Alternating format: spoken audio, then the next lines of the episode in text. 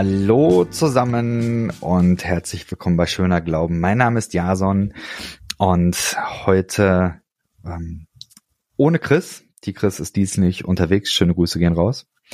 Ich weiß ja nicht, wie das bei euch ist. Äh, ich war jetzt nicht in Nürnberg auf dem Kirchentag, aber ich habe das alles live verfolgt, habe verschiedene Dinge im Fernsehen gesehen, unter anderem die äh, Predigt vom äh, Quentin am Abschlussgottesdienst und das fand ich ganz, ganz großartig.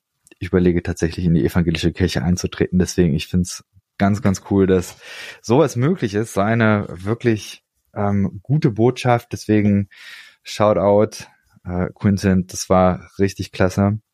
Ähm, und genau, die äh, Sache haben wir von Schöner Glauben und von Glaubensweite haben wir die äh, Predigt da nochmal verlinkt. Da jedenfalls, äh, genau, Grüße gehen raus. Super Sache, finde ich ganz toll. Episch. Heute ist Emil dabei. Emil, schön, dass du da bist. Hallo, schön, dass ich da sein darf. Emil, stell dich kurz vor. Du äh, bist Ex-Evangelikaler und da kannst du vielleicht gleich nochmal ein bisschen was zu sagen, was das für dich bedeutet. Dann äh, bist du auch Bildungsreferent für queere Themen und dann, äh, also wir, wir kennen uns ein bisschen länger schon, wir haben ähm, auch schon mal eine Podcast-Folge gemacht und deswegen, ich folge dir auch äh, online. Ähm, du hast den Instagram-Account Emil Alo mit Unterstrich zwischen den beiden Worten. Und dann ähm, hattest du 2022 dein öffentliches Outing als äh, Transmann. Ähm, dein äh, Name ist dann äh, Emil und du gehst mit dem Pronomen er, ihm. Ja. Und darüber sprechen wir heute unter anderem. Gibt es noch etwas, was du ergänzen möchtest oder ähm, noch schärfen ja, möchtest? Vielleicht, hm? äh, vielleicht will ich noch kurz konkretisieren, was, was ex-evangelikal für mich bedeutet, mhm. ähm, weil ich glaube, das ein relativ großer Begriff ist. Ähm, da kommen wir bestimmt später noch konkreter dazu. Für mich bedeutet das, dass ich äh, eine Zeit meines Lebens in einer Gemeinschaft war, die so fundamentalistische und evangelikale Strukturen hatte, äh, und um sie so ein bisschen zu verorten, so in die Richtung Pfingst, Pfingstkirche, charismatische Kirche, genau. Äh, und dass ich äh, unter, unter dem Zweig von Kirche mich aber heute nicht mehr, nicht mehr so zuordnen würde, genau. Genau. Ah, vielleicht kommen wir nachher noch mal ein bisschen genauer darauf, was Glaube für dich heute ist oder welche Beziehung du dazu hast. Ähm, Jetzt aber erstmal, wie funktioniert das eigentlich mit dieser Stimmanalyse-App? Also vielleicht zum Hintergrund, ich habe dir, ähm, ich habe auf Instagram gesehen, da hast du diese Story-Highlights und äh, da hast du dann vor einiger Zeit angefangen, so zu zeigen, so zehn Minuten auf Testosteron, dann eine Woche, ein Monat, ich weiß nicht, du bist jetzt wahrscheinlich irgendwie ein bisschen über ein Jahr ähm, dabei und dann kann man das so ähm, verfolgen, wie sich deine Stimme verändert hat. Und da hast du auch diese Stimmanalyse-App. ja. Genau, ja, wie man vielleicht auch hören kann. Ich, ich höre selber tatsächlich nicht, ich höre immer noch nicht einen Unterschied meiner Stimme, aber ich weiß, dass sie nicht so klingt, wie sie von einem Jahr geklungen hat. Ähm, weil ich sie auf Aufnahmen nicht erkenne. Und genau deshalb habe ich angefangen, diese Stimme zu dokumentieren, weil ich das gerne, wenn ich es anhöre, höre ich es. Äh, ja. Und wenn ich es aber selber spreche, merke ich nur, dass es vibriert im Hals und das hat es früher nicht. Ähm, und es gibt da so Apps, mit denen kann man, da kann man irgendwie, wenn man die so wie eine Sprachnachricht oder so aufnehmen, aber man kann einfach relativ lang mit denen reden und dann messen die den Herzbereich, den man hat, also die Frequenz und rechnen dann so einen Durchschnittswert aus und äh, und geben dann wie in so einem Diagramm, spucken die so einen Punkt aus. Also kannst du irgendwie sehen, okay, am 31. März hatte ich irgendwie so und so viel Herz im Schnitt und äh, mir hat das voll geholfen, weil ich dann über die Zeit so visualisiert sehen konnte, wie meine Stimme immer tiefer geworden ist. Und auch so ein bisschen, es hat mich auch so ein bisschen beruhigt, weil so ein Stimmbruch ist irgendwie nichts, was so linear nach unten geht, sondern es hat mhm. so Aussprünge und wenn man mal krank ist, ist es plötzlich wieder viel höher oder mal viel tiefer. Aber über die Zeit sieht man so eine Tendenz und ich konnte irgendwie, ich habe jetzt mittlerweile bin ich, glaube ich, sogar für einen Mann eine relativ tiefe Stimme. Mhm. Ähm, und was ich ja genau, was ich sonst nicht wüsste, wenn ich mir das nicht analysiert hätte. Und uh, so funktioniert so eine App, genau. Bei Instagram hast du eine, einen Beitrag gemacht, indem du eine Frage aufgegriffen hast, die dir, ich weiß nicht, ob häufig, aber zumindest hin und wieder gestellt wurde. Und zwar ist das die Frage, bist du heute glücklich? Und die Frage würde ich dir erstmal äh, stellen und dann kannst du noch was dazu sagen, ob das eigentlich eine ja besonders gute Frage ist oder was die Frage nach dem Glücklichsein mit dir macht. Äh, das ist eine spannende Frage. Ähm, ich würde, äh, also so akut jetzt gerade würde ich sagen, ja, ich bin, äh, ich bin heute glücklich. Ähm, sehr glücklich. Äh, und ich würde vielleicht auch was zu der Frage noch sagen. Äh, und zwar ist es eine Frage, die ich glaube nicht nur ich, sondern viele Transmenschen sehr häufig gestellt bekommen. Äh, und, und vor allem so bei so Meilensteinen, also äh, von zum Beispiel Transition. Also Transition, das heißt, äh, oder es macht Sinn, wenn ich das kurz erkläre vielleicht? Auf jeden Fall. Mhm. Genau, eine Transition ist, wenn in dem Fall jetzt eine Transperson äh, irgendwelche Schritte der Veränderung geht. Also es kann sein, dass also so soziale Transitionen, was wie äh, Menschen einen anderen Namen mitteilen oder Menschen bitten, einen mit einem anderen Pronomen anzusprechen oder auch mit anderen Wörtern. Also auch, es gibt ja auch so Wörter wie Schwester oder Bruder oder so, die so vergeschlechtlicht sind. Ähm, es gibt auch medizinische Transitionen, ähm, sowas wie Operationen machen oder Hormone nehmen oder so. Äh, und gerade bei so großen Transitionsschritten wurde ich dann immer wieder gefragt, ob ich denn jetzt glücklich bin. Also zum Beispiel, als ich ein halbes Jahr auf Testo war oder nach meiner Mastektomie, also so, das ist die operative Entfernung der Brust oder Angleichung an eine so männlich konnotierte Brust. Also dann, man hat also Männer haben ja auch eine Brust, gell. Ähm, und ich wurde das immer wieder gefragt und ich fand das eine total übergriffige Frage. Also vor allem äh, wurde ich das nicht von den Menschen gefragt, die mich das sonst fragen oder die auch irgendwie, die nicht auch sagen würde, nee, mir geht's gerade voll scheiße, sondern ich wurde das von super random Leuten gefragt und mir wurde auch oft gesagt, also es war nicht nur eine Frage, mir wurde auch oft gesagt, man sieht jetzt, dass du, man sieht jetzt ja richtig, wie du strahlst und wie glücklich du bist. Äh, wo ich dann irgendwann also, also auch schon auch Leute, die häufig nur über Social Media regen Kontakt mit mir hatten, ähm, und das fand ich also einfach eine, eine sehr bevormundende Aussage, ähm, weil was die Leute alle nicht wussten, war, dass ich so zwei Monate, äh, zwei Wochen vor der Mastektomie eben, die ich hatte, so eine sehr enge Person aus meinem Umfeld das Leben genommen hat. Hm. Und ich überhaupt nicht glücklich war. Und natürlich war das für mich ein total befreiender Schritt, diese OP zu machen.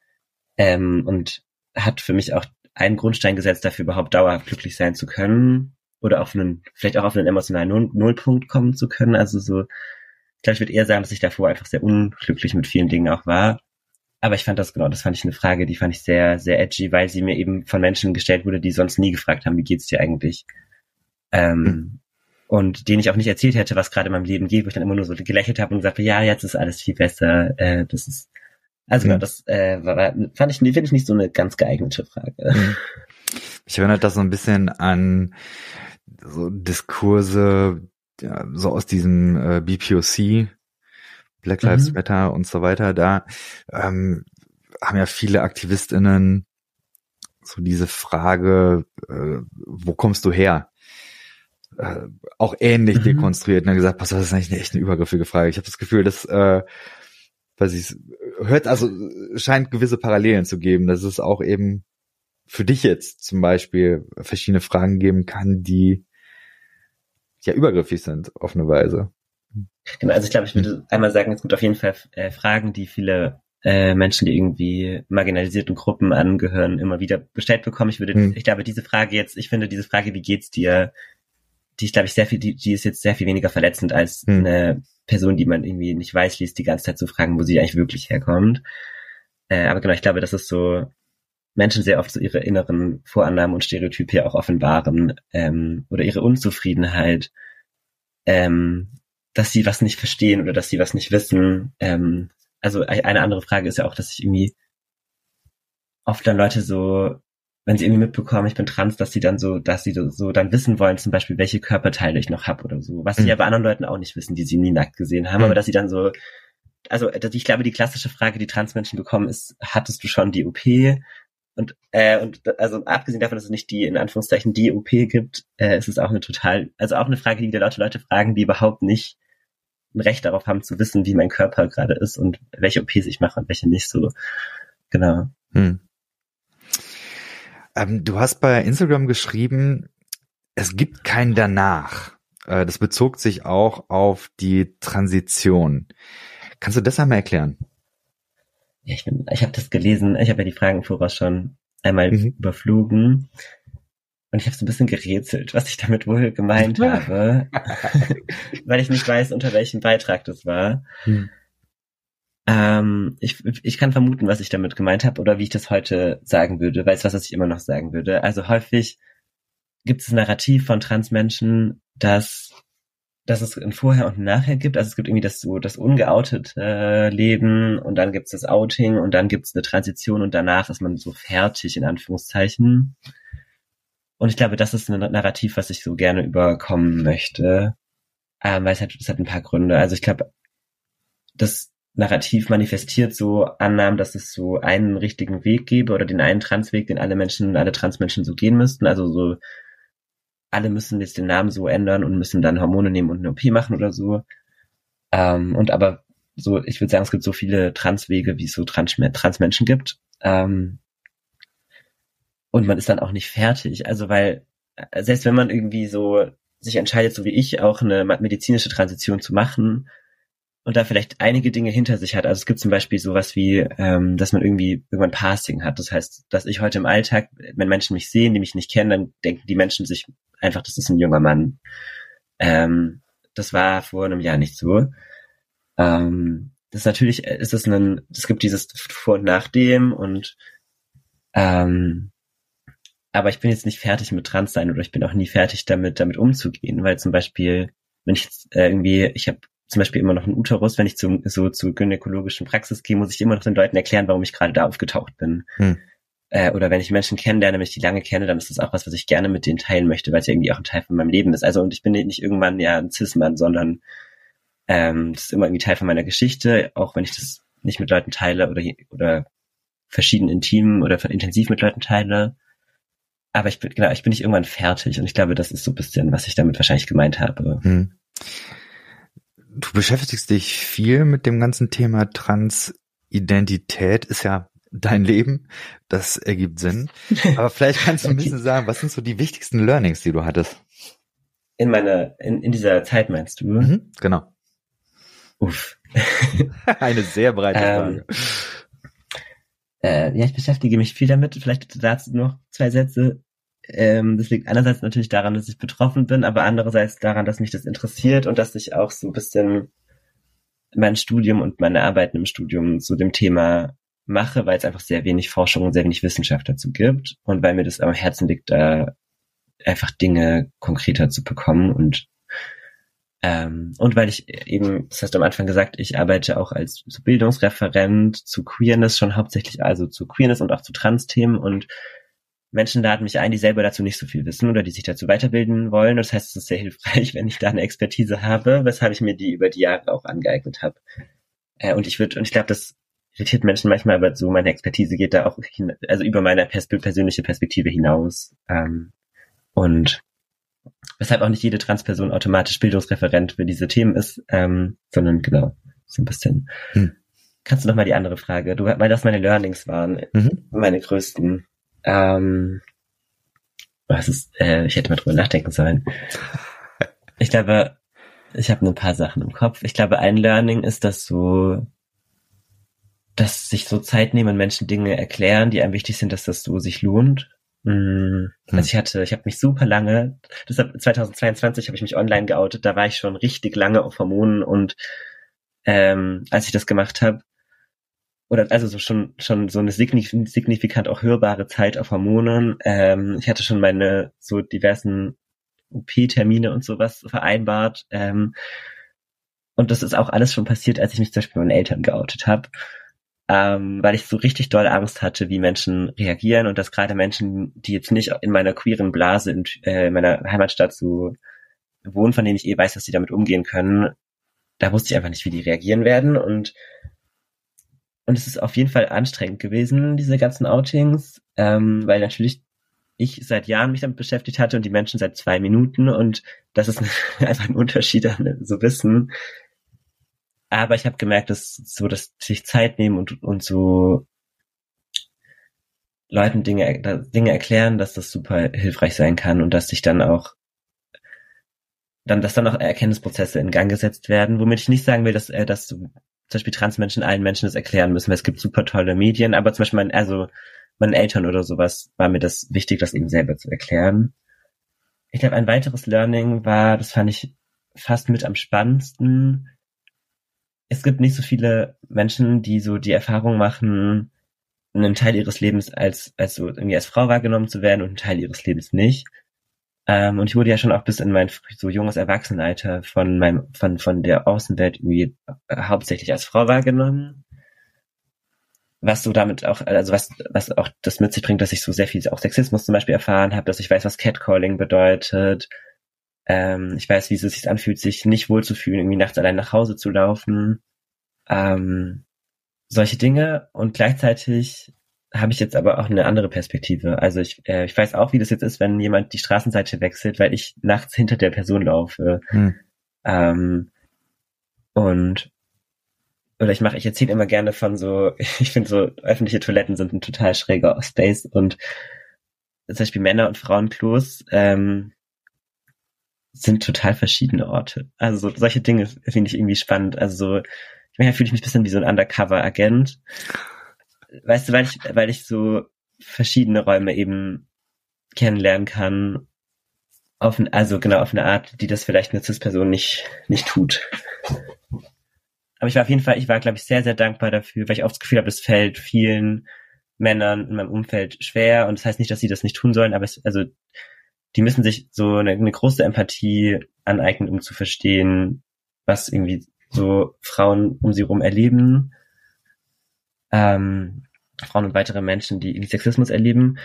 Und ich hatte so das Privileg, dass ich das, dass ich das selber erfahren habe und dadurch da vielleicht auch nochmal einen intensiveren Eindruck habe, genau. Ich muss dir nachfragen, was ist der Unterschied zwischen Frauen und Männertoiletten aus deiner Sicht?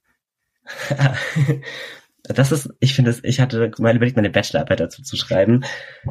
Ähm, Frauentoiletten sind im Schnitt jetzt mal, ne, ähm, aber egal, wo ich äh, so auf Frauentoiletten war, was sich so hauptsächlich auf so Deutschland und so den mitteleuropäischen Raum beschränkt, so krasse Sozialräume irgendwie. Also es wird sich unterhalten, es wird sich ausgetauscht. Auf einer Party geht's viel so drum, ja, wie fühlst du dich gerade? Fühlst du dich auch so ein bisschen weird mit dem komischen Dude da?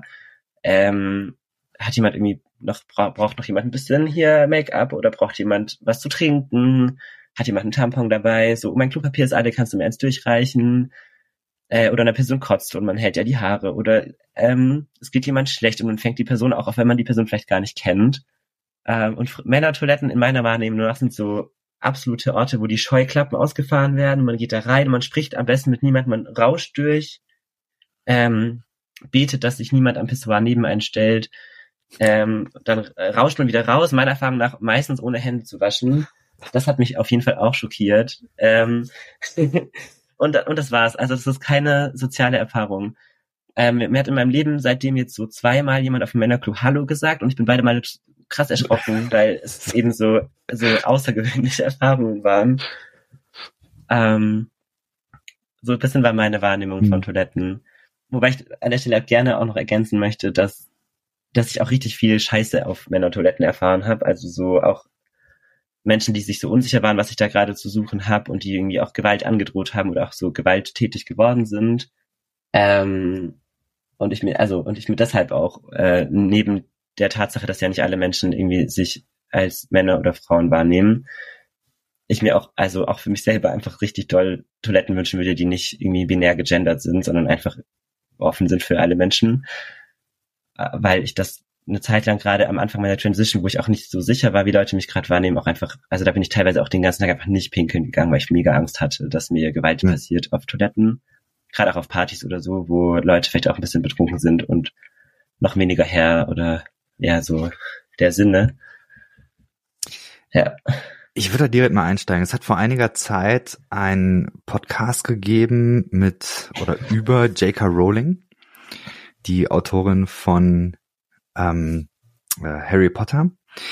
Mhm. So, ich muss mal gerade gucken. Äh, der hieß Witchcraft Trial, glaube ich. Und er ist ähm, von der, ähm, so jetzt muss ich auch noch mal gerade eben gucken, wie sie hieß.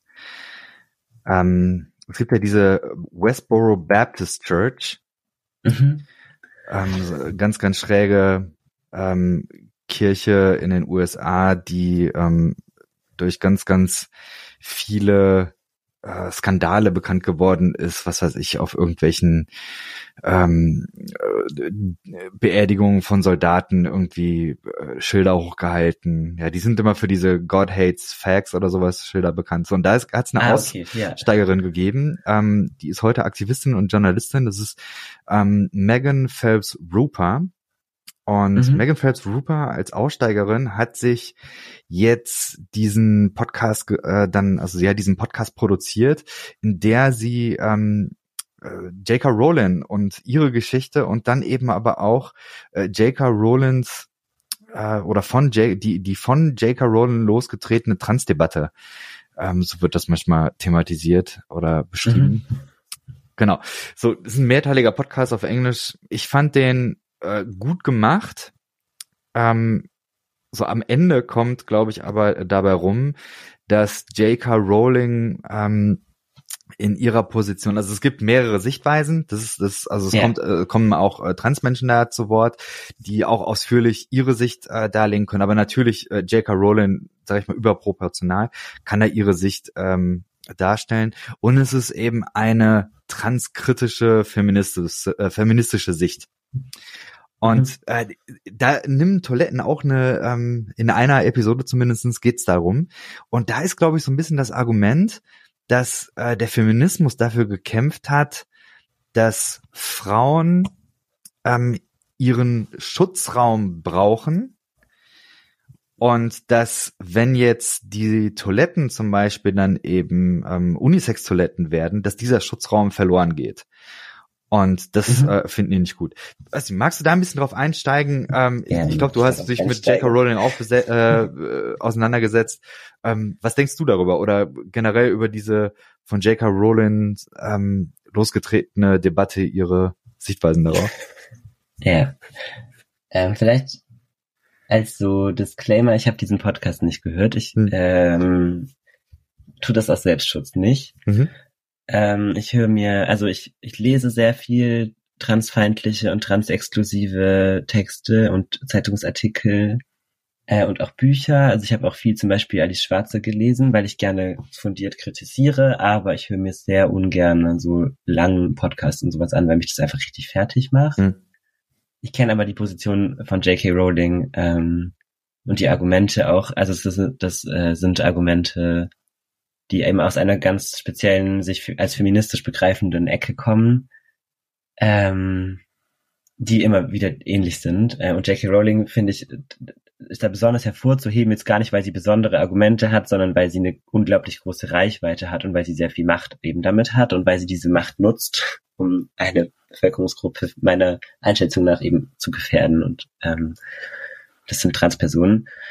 Ähm, und das finde ich einfach total unverantwortlich, einen total unverantwortlichen Umgang mit Reichweite.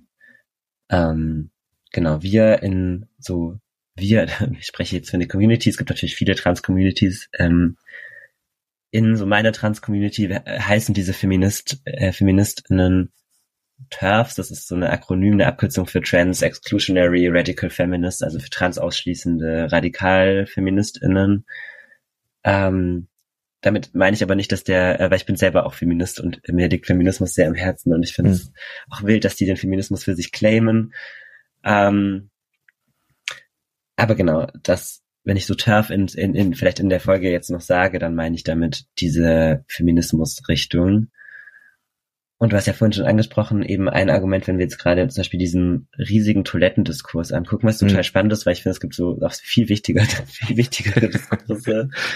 ähm, heißt oft ja, wir, wir haben jetzt dafür gekämpft, dass diese Toiletten so sichere Räume sind und und ich glaube, das Argument ist dann häufig, wenn ich es richtig verstehe, und wir werden dann aber gefährdet, wenn da, ich, also es gibt zwei Richtungen, die argumentiert wird. Entweder wenn da Transfrauen auch in diese Räume kommen, oder wenn da Männer dann anfangen, sich als Frauen zu verkleiden, um in diese Räume einzudringen. Und mhm. das würde ja einfacher werden, wenn man Transfrauen auch erlaubt, in diese Räume zu gehen. Und ich würde vielleicht in beide Richtungen argumentieren.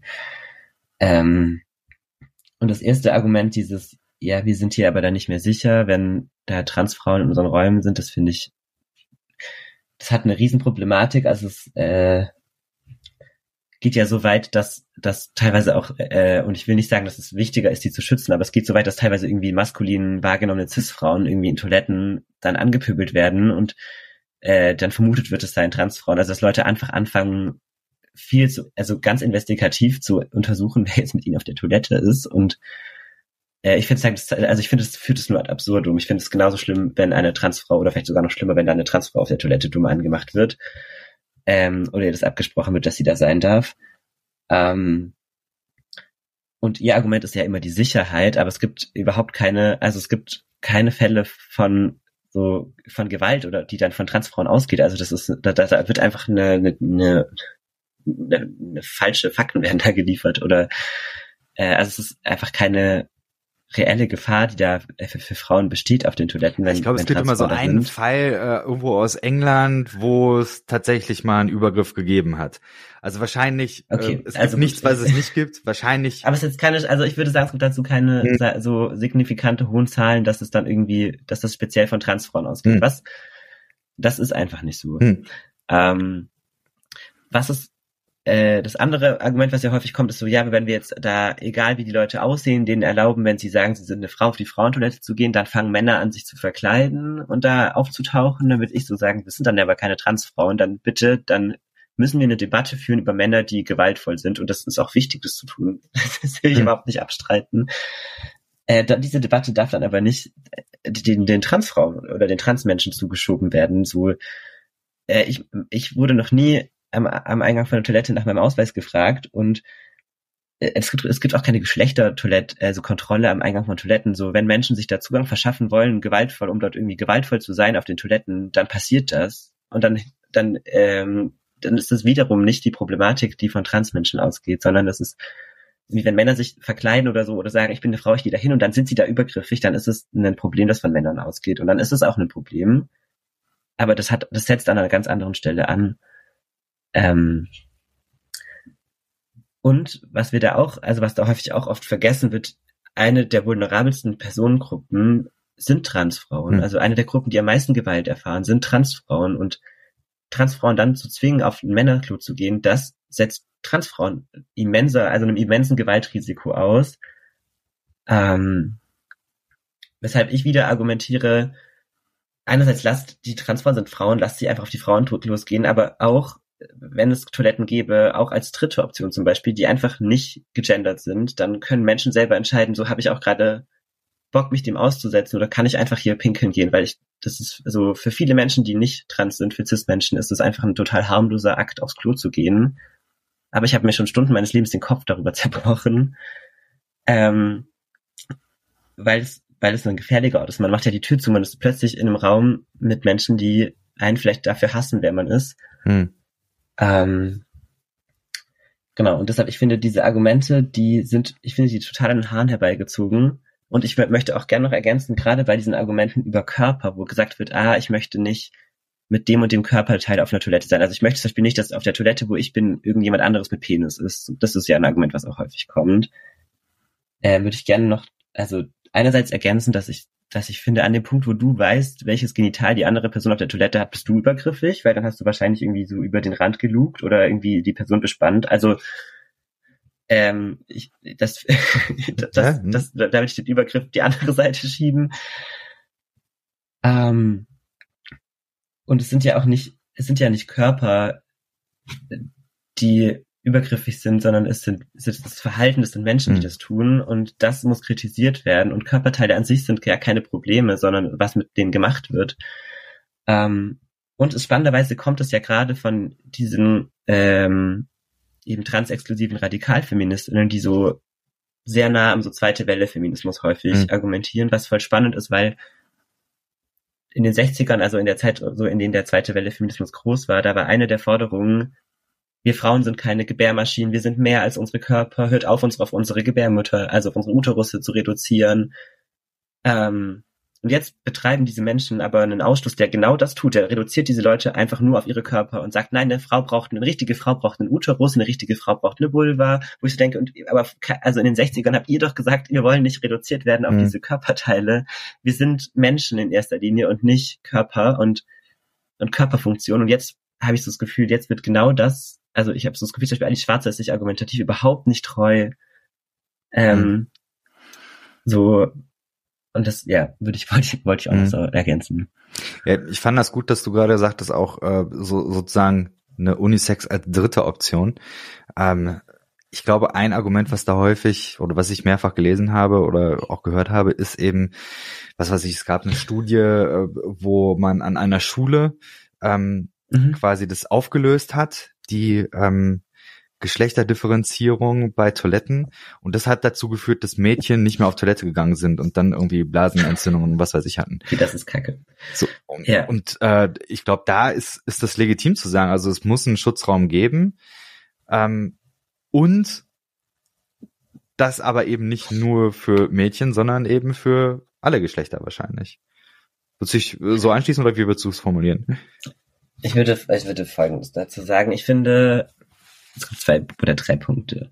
Also einmal finde ich, kann man sich ja auch bei der Konstruktion von öffentlichen Toiletten, also ich würde sagen, ich habe so, ich habe mir vielleicht mehr Gedanken über öffentliche Toiletten gemacht als als viele Menschen, weil es mich einfach häufig irgendwie emotional betrifft. Aber eben auch diese, allein die Konstruktion von öffentlichen Toiletten kann auch so stattfinden, dass äh, dass die immer ein Schutzraum sind. Es kann zum mhm. Beispiel einfach Toiletten geben, die einen, die vier Wände haben aus, aus Steinen und eine Tür und, und der ganze Raum ist innerhalb dieses Raumes. Das heißt, du bist alleine an diesem Ort. Dann hast du vielleicht auch akustisch deine Ruhe. Ich glaube, dass es eben ein viel besseres Konzept wäre.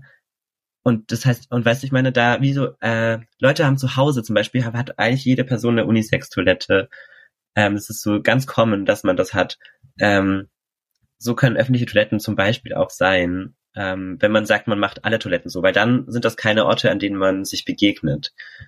Ähm, und was ich aber vor allem sagen würde zu dieser Frage von jetzt alle Toiletten quasi all gender machen oder eine dritte Option schaffen. Ähm, ich würde sagen, Veränderung geht nicht ohne Bildung und es ist logisch, dass wenn man einfach plötzlich was äh, verändert und den Menschen aber nicht erklärt, warum und das und äh, und und auch die Veränderungsprozesse im Menschen nicht geht, dann macht, dann ist es logisch, dass das die äußere Veränderung auch nicht so einfach funktioniert. Also wenn ich zum Beispiel nicht Sexismus thematisiere und auch Sexismus abbaue und aktiv antisexistische Strukturen schaffe, dann muss ich mich nicht wundern, wenn sich Frauen nicht wohlfühlen mit Männern auf dem Klo. Also das, das ist logisch. Ähm, und, und das heißt nicht, dass dann aber dann, dann den Schluss ziehen, okay, dann können wir halt erst, wenn das Patriarchat abgeschafft ist, äh, irgendwie dafür sorgen, dass sich auch Transmenschen auf Klos wohlfühlen, dann, dann muss man überlegen, okay, was gibt's denn dann für vielleicht weitere Optionen, die möglichst wenig Menschen verletzen und die für möglichst wenig Menschen auch ein Gewaltrisiko darstellen. Und dann ist natürlich eine dritte Option voll sinnvoll, ähm, weil man dann für alle diese Räume schaffen kann oder eben Toiletten schaffen, die gar nicht diese weirden Räume sind von Begegnungen, die das gerade manchmal sind.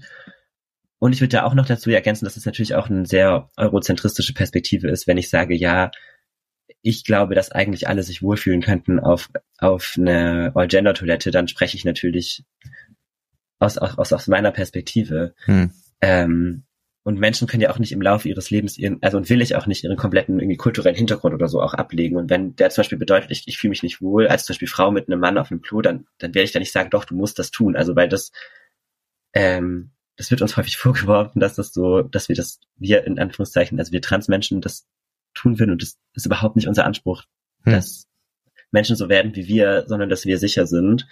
Äh, und dass natürlich aber auch die anderen Menschen sich wohlfühlen und auch sicher sind. Hm. Ein anderer Punkt, der sich mhm. vielleicht ein bisschen mit anschließt, ist die Frage, ich sag mal, ähm, Geschlechterkonzeption. Die, ähm, die verändern sich ja. Also die haben sich ja. seit äh, Anfang der Menschheit wahrscheinlich verändert. Und man mhm. kann vielleicht so sagen, so Gesellschaften bieten Menschen verschiedene Optionen, ihr Geschlecht auszudrücken. Ja. Und diese Optionen, die verändern sich eben. Und jetzt könnte man aber eben die Frage stellen, ähm, Transidentität, ist es eigentlich eben damit zu erklären, also dass sozusagen einfach nur die Geschlechterausdrucksoptionen, wenn man so will, ähm, nicht passend sind oder ähm, wenn man es vielleicht noch Ja, ich- äh, könnte man könnte ja. man sagen ähm, Transidentität ist einfach eine Geschlechtsverwirrung oder Verirrung oder wie auch immer das ist tatsächlich auch ein Argument was äh, bei J.K. Rowling gekommen ist und mich äh, mich würde sehr interessieren wie du dazu denkst Was genau ist die Frage? Wenn da darf ich dich nochmal konkretisiert Mhm. bekommen. Also, äh, die, die Frage wäre, ähm, wie deutest du dieses Phänomen Geschlechtsident äh, Transidentität?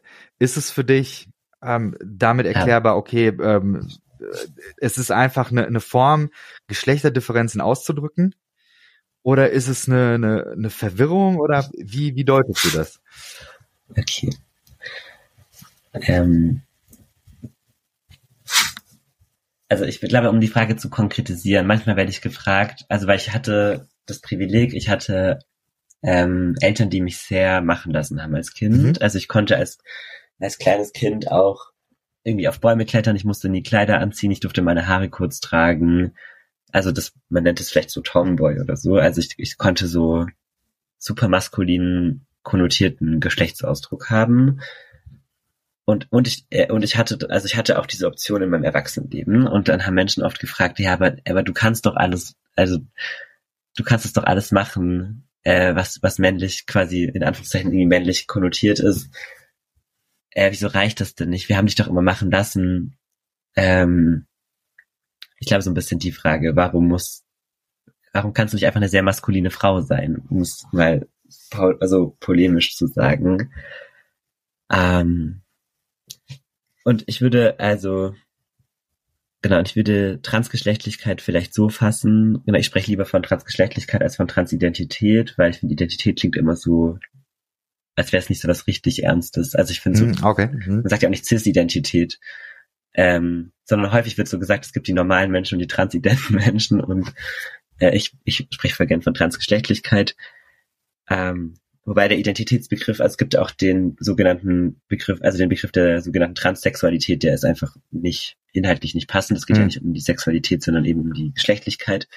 Da ist mir der Identitäts Identitätsbegriff auf jeden Fall lieber, aber ich, genau, einmal vielleicht den Begriff zu klären ähm, ich würde sagen, verwirrt war ich so den Rest meines Lebens. Verwirrt bin ich jetzt nicht mehr so doll. Mhm. Ähm, und es wird, ja genau.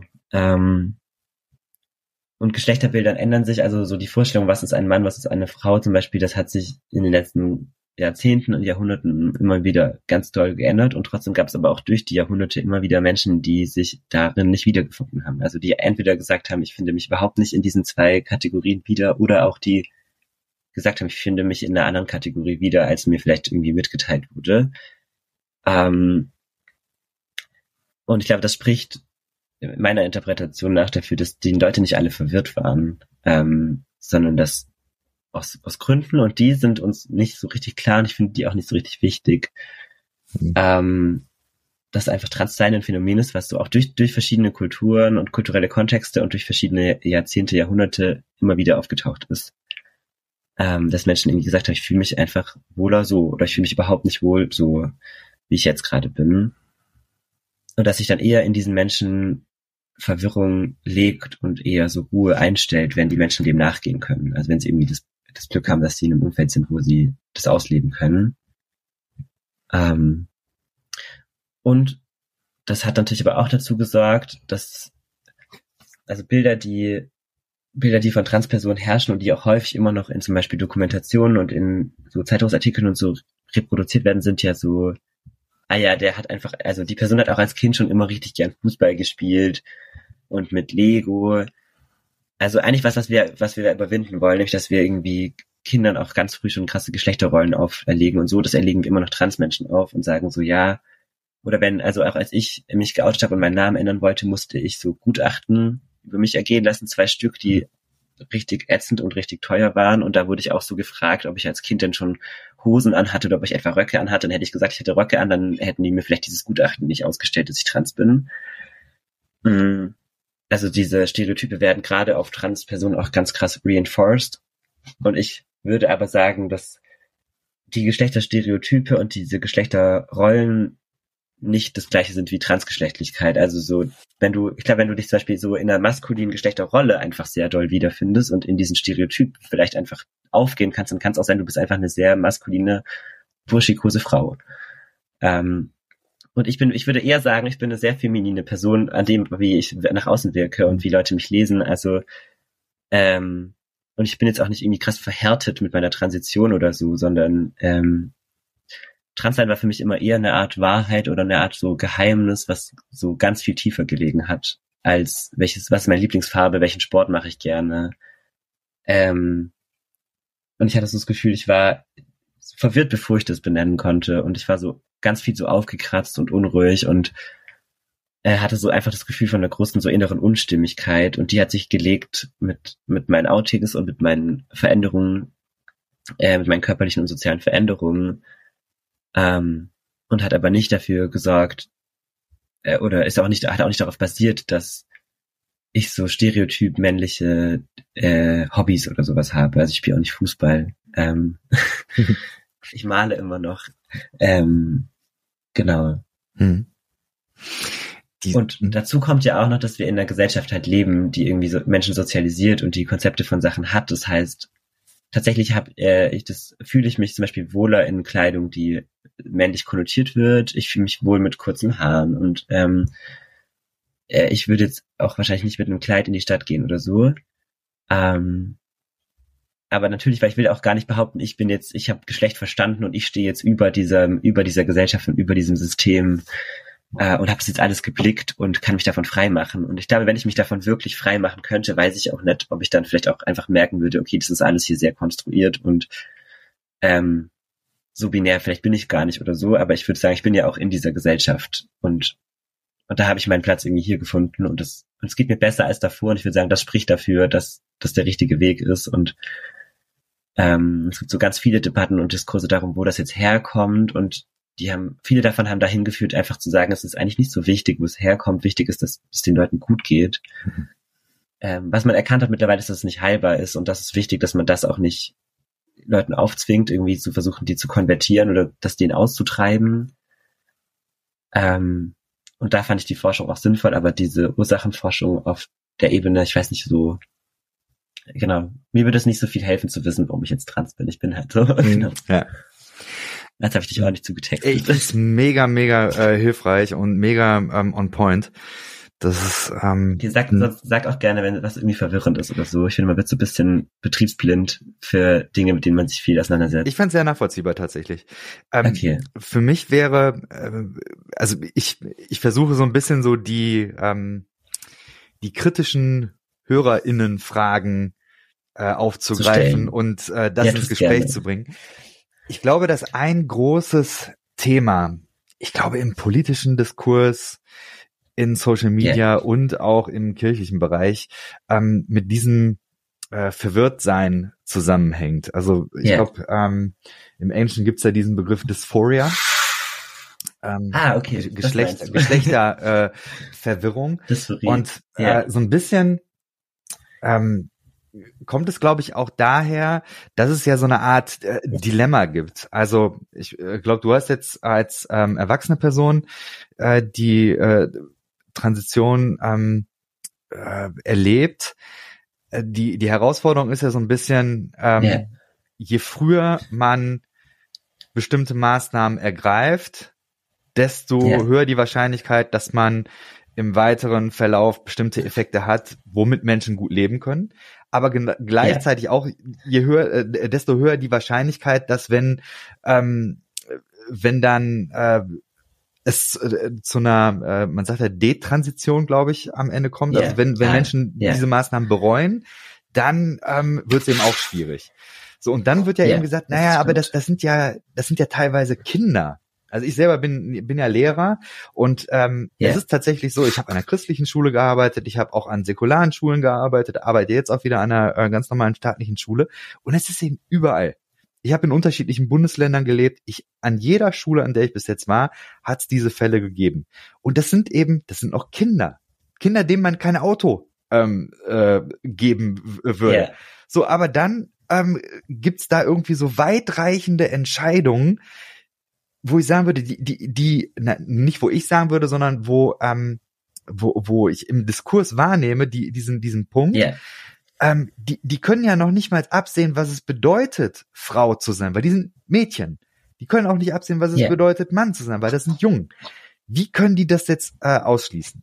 So, ich hoffe, dass ich diese ja. Position jetzt möglichst stark. Du hast sie gut beschrieben, ja. Erzähl mal, was denkst du dazu? Ich mache immer noch nebenher noch so zwei, drei Notizen, damit ich das alles beantworte. Voll gut. Noch eine mhm. Sekunde. Ähm, so. Ich würde sagen, du hast ein paar Fässer aufgemacht. Du hast das, hm. das, das Fass der Detransitioners aufgemacht und das Fass der Kinder, der Transkinder vor allem. Ähm, und ich würde erst, glaube ich, über die Transitioners sprechen, die nicht Kinder sind, wenn es passt, und dann über Kinder. Ähm, genau, es gibt das, es gibt so ein paar Phänomene in dem Feld Detransition. Ich glaube, mittlerweile haben auch viele Leute eine Vorstellung, also es gibt mittlerweile viel so Dokumentationen und, und Zeitungsartikel und so dazu. Äh, oder mal bei Stern TV oder so. Ähm, und da gibt es ein paar Dinge, die, glaube ich, wichtig sind zu verstehen, wenn man über dieses Phänomen von Detransition spricht. Ähm, es gibt so den Begriff Detransition, also quasi Detransitionierung. Das sind Menschen, die irgendwann merken, äh, ich, ich, ich möchte gern diese Transition zu einem gewissen Grad, also rück, rückgängig ist mir schwierig teilweise, aber ich möchte irgendwie die, zum Beispiel abbrechen, ich möchte zum Beispiel aufhören, Hormone zu nehmen, ich möchte wieder meinen alten Namen verwenden, ähm, ich möchte gegebenenfalls Operationen so weitestgehend rückgängig machen oder sie dann doch nicht machen, wenn ich sie geplant hatte oder so. Ähm, und äh, und es gibt auch Retransitioners, das sind dann Menschen, die so sagen, ich merke zwar gerade, das, wo ich jetzt hin transitioniert habe, ist nicht so richtig das, was ich bin, aber das heißt nicht, dass ich jetzt so zurückgehe, sondern eher so, ich schaue mal weiter, wo, wohin der mhm. Weg mich noch führt. Und es kann auch sein, dass zum Beispiel eine Person, dass bei einer Person bei der Geburt gesagt wird, du bist eine weibliche Person, die Person macht vielleicht eine Transition, lebt eine Zeit lang, äh, begreift sich als Mann in der Zeit und dann wählt die Person vielleicht einen dritten Namen, der ist vielleicht wieder ein weiblich konnotierter Name, das muss aber, aber das ist halt nicht dieses Konzept von so einem Schritt zurück. Äh, oder die Person merkt dann, ah, ich bin gar nicht eine binär Trans-Person, sondern ich bin vielleicht eine nicht-binäre Person und vielleicht komme ich doch mit manchen Dingen auch klar, mit manchen körperlichen Merkmalen oder so, solche Sachen. Das fällt alles ähm, auch in diesen Diskurs, den wir so als Detransition besch beschreiben. Und was vielleicht auch noch wichtig zu wissen ist, es gibt ganz viele Gründe, warum Menschen detransitionieren und häufig wird gerade von so aus rechter Ecke und auch aus dieser Turf-Ecke es ist so dargestellt, als wären das alles Menschen, denen das so irgendwie aufgezwungen worden wäre oder die das nicht so richtig verstanden hätten und die dann gemerkt hätten, ich bin gar nicht trans. Ähm, aber in Wahrheit, also so dazu gibt es tatsächlich auch viel Forschung, oder es gibt Studien, ähm, der Großteil der Menschen, die die transition, die transitionen gar nicht, weil sie nicht trans sind, sondern weil sie nicht sicher sind. Also so zum Beispiel Menschen, die vielleicht später in ihrem Leben gemerkt haben, oh, ich bin eine Frau oder das oder dann erst ausleben konnten und die gemerkt haben, oh man, egal wie viele Hormone ich nehme und OPs ich mache, ich, ich fühle mich trotzdem nicht sicher. Ich bin, also Leute nehmen mich immer wieder als Transfrau wahr und gefährden mich deshalb. Oder meine Familie fordert von mir ein, dass ich, dass ich detransitioniere oder meine keine Ahnung, meine Ehepartnerin oder sowas. Äh, und die, die Mehrheit der Menschen, die, die transitioniert, was insgesamt unter einem Prozent liegt, tut das gar mhm. nicht, weil sie merken, sie sind nicht trans, sondern weil sie aus diversen anderen Gründen, häufig aus Transfeindlichkeit, die sie erlebt haben. Ähm, und das wird häufig nicht mit erwähnt, wenn man von dieser Zahl von Menschen spricht.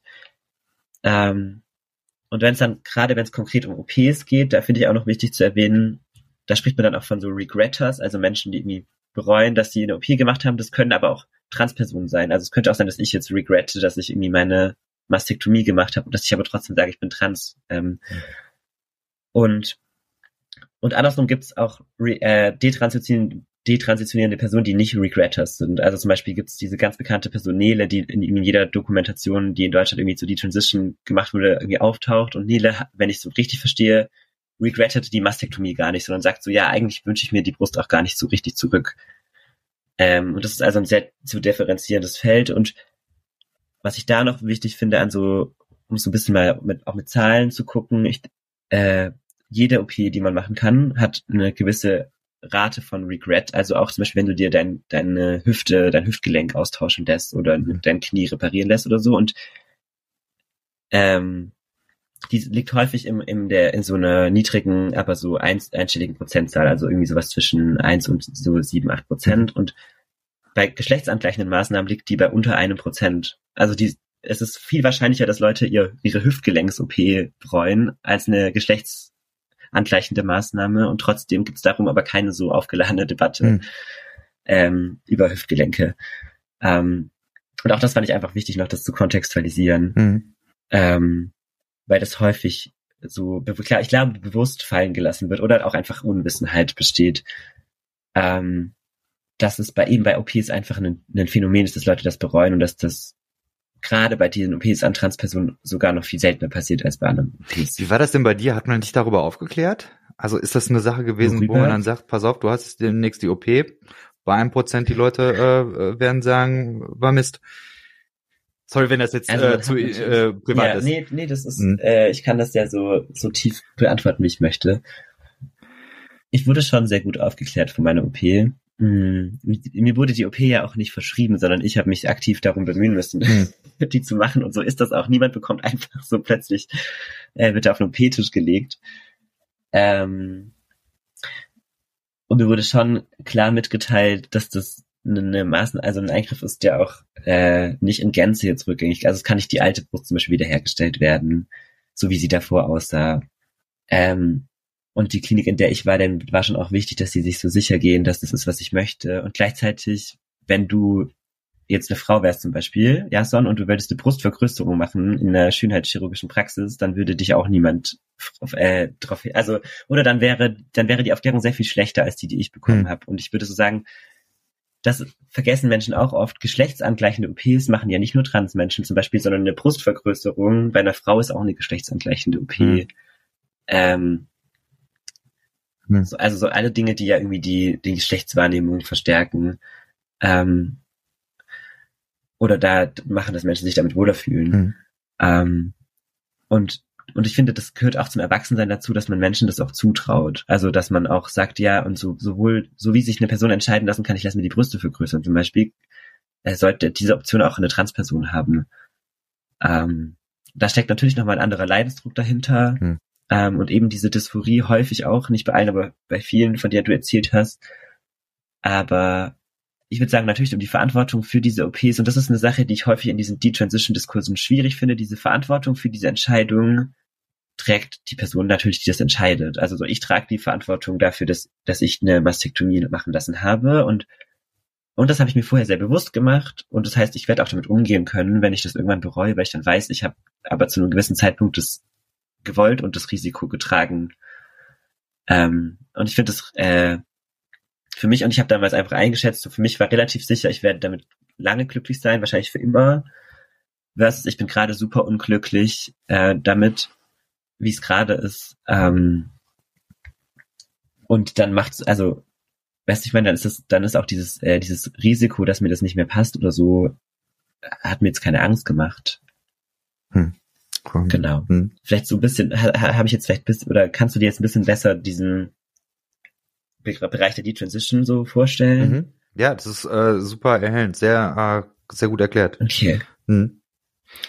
Und dann kommt natürlich, wenn ich jetzt sage, ich finde, jede erwachsene Person äh, trägt die Verantwortung, dann kommt die, die spannende Frage nach Kindern. Mhm. Ähm, und das ist schön, dass wir darüber reden, weil ich bin ja, selber Pädagoge auch. Ähm, und eben Bildungsreferent und mich laden häufig auch Menschen ein oder Gruppen ein oder so PädagogInnen ein, die genau diese Fragen auch haben, die so sagen, wir haben hier irgendwie wir haben auch mit Transkindern zu tun und da hört, äh, wird plötzlich sehr mau, was es da schon an so Wissen gibt und viel von dem Wissen kommt dann irgendwie von so Gruppen wie der Demo für alle, die mhm. dann behaupten, man würde jetzt alle Kinder hier irgendwelche OPs machen, was einfach faktisch falsch ist. Also viele von denen, von dem, was man dann an Antworten bekommt, ist irgendwie sehr so, äh, wie sagt man da, ja, polarisierend, sehr einseitig. Ähm, Genau. Und dazu habe ich auch ein paar Gedanken. Ähm, also einerseits, da hast du eine Aussage zitiert, die ich auch oft so höre, nämlich so eine Aussage wie, ja, aber die Kinder, die, die sind doch noch, die sind doch gar keine Männer und Frauen, das sind doch kleine Kinder und die können doch auch gar nicht wissen, was Geschlechtszugehörigkeit bedeutet. Ähm, da will ich einerseits den spannenden Aspekt betonen, dass das bei CIS-Kindern überhaupt nicht so gesehen wird und dass die mit zwei schon gefragt werden, ob sie jetzt Vater, äh, Vater Mutter, Kind spielen und wann sie denn mal heiraten und Äh, und wenn sie sich dann irgendwie mal Händchen halten, mit irgendjemand rumlaufen, dass man da gemutmaßt wird, ob das jetzt irgendwie die Liebe des Lebens ist. Also ich habe so das Gefühl, Geschlecht wahrzunehmen und so sich geschlechtlich zugehörig zu fühlen, das wird Cis-Kindern überhaupt nicht abgesprochen, sondern das wird eher sogar bestärkt, teilweise auch in so ganz stereotypen Formen, was ich auf jeden Fall kritikwürdig finde. Ähm, aber per se wird das bestärkt und, und Kindern wird das gar nicht per se abgesprochen. Und ich würde sagen, genauso kann es auch Transkindern nicht abgesprochen werden. Ähm, und wenn man mit Transkindern spricht, ist es total spannend. Die haben häufig schon sehr das, was ich auch vorhin beschrieben habe, als woher ich weiß, dass ich trans bin, obwohl ich jetzt nicht der härteste Kerl bin oder so. Dieses Gefühl von so einer tiefen inneren Wahrheit über sich. Ähm, oder eben auch von einer ganz tiefen inneren Diskrepanz, vielleicht bevor man diese Wahrheit entdeckt. Ähm, das können diese Kinder, das können die faszinierend konkret beschreiben, ganz häufig. Ähm, und das würde ich auch einfach so stehen lassen. Also das, das, ich würde sagen, es gibt keine Gründe, warum Menschen das das quasi bullshitten würden, weil es häufig natürlich einen riesen Rattenschwanz an Diskriminierung und Stress und sonst was mit sich zieht. Ähm, genau, also so einmal das. Und dann die Frage so, ja, und diese Entscheidungen sind ja so weitreichend. Das kommt dann häufig so, ah, aber wie kann ein Kind so was, so was Großes entscheiden? Die Kinder dürfen auch nicht Auto fahren und die Kinder dürfen auch nicht ihren Wohnort bestimmen. Ähm, oder so. Die Kinder dürfen sich auch nicht jeden Tag raussuchen, was sie zu Mittag essen wollen. Aber warum sollen denn die Kinder sich raussuchen dürfen, ähm, dass sie jetzt irgendwie mit einem anderen Namen zum Beispiel angesprochen werden? Und ich würde da argumentieren, dass gerade bei Kindern diese Entscheidungen gar nicht so weit, weitreichend sind, sondern dass wir die oft so interpretieren. Aber gerade wenn wir mit Geschlecht und Geschlechtsausdruck äh, offen sind und wir und das, das den Kindern auch kommunizieren, gerade dann hat ein Kind ja auch die Freiheit, sich auszuprobieren. Und gerade wenn ich meinem Kind vielleicht kommuniziere, ah, okay, das ist, das ist gerade so und auch das ernst nehme, das finde ich auch wichtig. Und dem aber auch ehrlich kommuniziere und offen, ich unterstütze dich dabei. Du darfst, du darfst, das, das darf so sein, aber du darfst auch Zweifel äußern. Wenn dir irgendwann Zweifel kommen darfst, dürfen die hier sein und ich nehme dich genauso ernst, ich habe dich genauso lieb. Ähm, du darfst mir das dann auch sagen und das heißt nicht, dass ich dann über die Zeit jetzt mich lustig mache oder dass ich dann die Zeit dann nicht mehr ernst nehme und ich werde dich jetzt auch genauso ernst nehmen, aber du darfst auch Zweifel äußern. Ich glaube, dass gerade das einen Raum schafft, in dem Kinder ehrlich ihre Geschlechts, so ihre Geschlechtlichkeit entdecken können und auch das kritisch reflektieren können und indem sie auch Zweifel äußern. Und ich glaube, das Problem ist häufig eher, dass, dass die Kinder in ganz vielen Räumen eher auf das Phänomen stoßen, dass sie dann so überperformen müssen. Also dass Leute so sagen, okay, bist du, wenn du jetzt wirklich trans bist, dann ähm, also wenn du wirklich Hilfe willst, dann muss man mir das beweisen. Und dann trauen mhm. die Kinder sich vielleicht nicht Zweifel zu äußern, weil sie das Gefühl haben, scheiße, ähm, sobald ich einen kleinen Zweifel äußere, wird die Person mich nicht mehr unterstützen oder sie wird mich nicht mehr ernst nehmen. Und dann sind es häufig, passiert dann eher, dass, dass Leute sich dann so festfahren. Und ähm, und ich glaube einerseits eben, dass, dass Transkinder schon sehr genau wissen, wer sie sind. Und aber andererseits auch, dass ähm, dass wir da mit einer Offenheit dem gegenüber und auch einer eine Wertschätzung, dass wir das dann auch reduzieren können, dieses Risiko von Kinder haben das Gefühl, sie müssen sich, sich vor uns beschützen und deshalb sind sie vielleicht, deshalb äußern sie vielleicht keine Zweifel. Ähm, das finde ich voll wichtig. dann zu verstehen, diese Entscheidungen sind nicht so weitreichend. Er benutzt das Kind halt mal für zwei Jahre einen anderen Namen und trägt andere Kleidung zum Beispiel. Ähm, und vielleicht merkt es dann, es ist das Richtige. Und wenn es nicht merkt, dass es das Richtige, also merkt es ist nicht das Richtige, dann bin ich im besten Fall dafür, darauf, darauf eingestellt, dieses Kind dann trotzdem aufzufangen. Ähm, und es sind ja keine krassen Sachen. Die Kinder bekommen ja keine OPs und Kinder bekommen auch keine Hormone. Und ähm, ah, ab wann fängt also das Dinge, an? Die wirklich, Oder ab wann könnte sowas anfangen?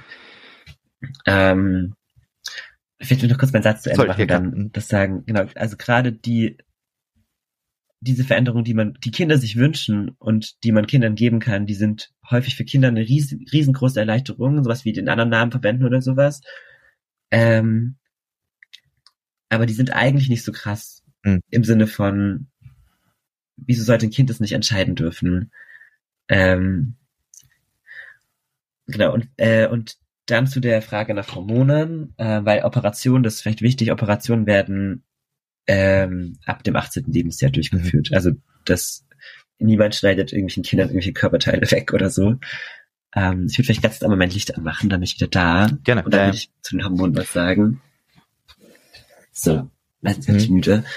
Ähm, mit den Hormonen ist es so, dass man ähm, Kindern Hormonblocker geben kann, sobald die Pubertät einsetzt.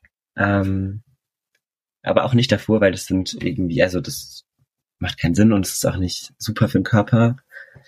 Ähm, das heißt, diese Kinder werden medizinisch sehr, sehr gut betreut äh, und da wird immer wieder geguckt, wie ist gerade der Hormonspiegel, kommt das Kind schon in die Pubertät. Ähm, und je nachdem, wann die Kinder in die Pubertät kommen, deshalb gibt es jetzt keine ganz gerade Zahl, aber ich würde so sagen, das ist häufig so zum Beispiel ab dem 10., 11., 12. Lebensjahr, dass man diese Hormonblocker bekommt. Ähm, die verhindern erstmal, dass, dass die quasi falsche Pubertät ausbricht. Ähm, und das, das gibt den Kindern eben genau das, was, was häufig so anders dargestellt wird. Es gibt den Kindern mehr Zeit, es gibt den Kindern ähm, weitere Jahre darüber nachzudenken und sich da sicherer zu werden. Das heißt, es ist nicht irreversibel, trotzdem, was dann, äh, was die machen. Nee, genau. Diese Hormonblocker, ähm, da kenne ich mich ganz gut damit aus, weil ich das spannenderweise, also weil ich das auch bekomme. Ähm, weil bei mir nicht sofort meine Eierstöcke aufgehört haben zu funktionieren. Das ist einfach ein Medikament, was in dem Fall jetzt unterdrückt, dass, dass zum Beispiel Östrogene ausgeschüttet werden. Ähm, und damit einfach, damit werden irreversible Veränderungen, die durch die klassische Pubertät passieren würden, dadurch werden die erstmal aufgehoben. Wenn man dann den Hormonblocker zum Beispiel einfach absetzt, nach ein, zwei, drei Jahren, dann setzt ganz klassisch die Pubertät äh, ein, die irgendwie in den Körperteilen vorgesehen ist. Und das ist kein Problem.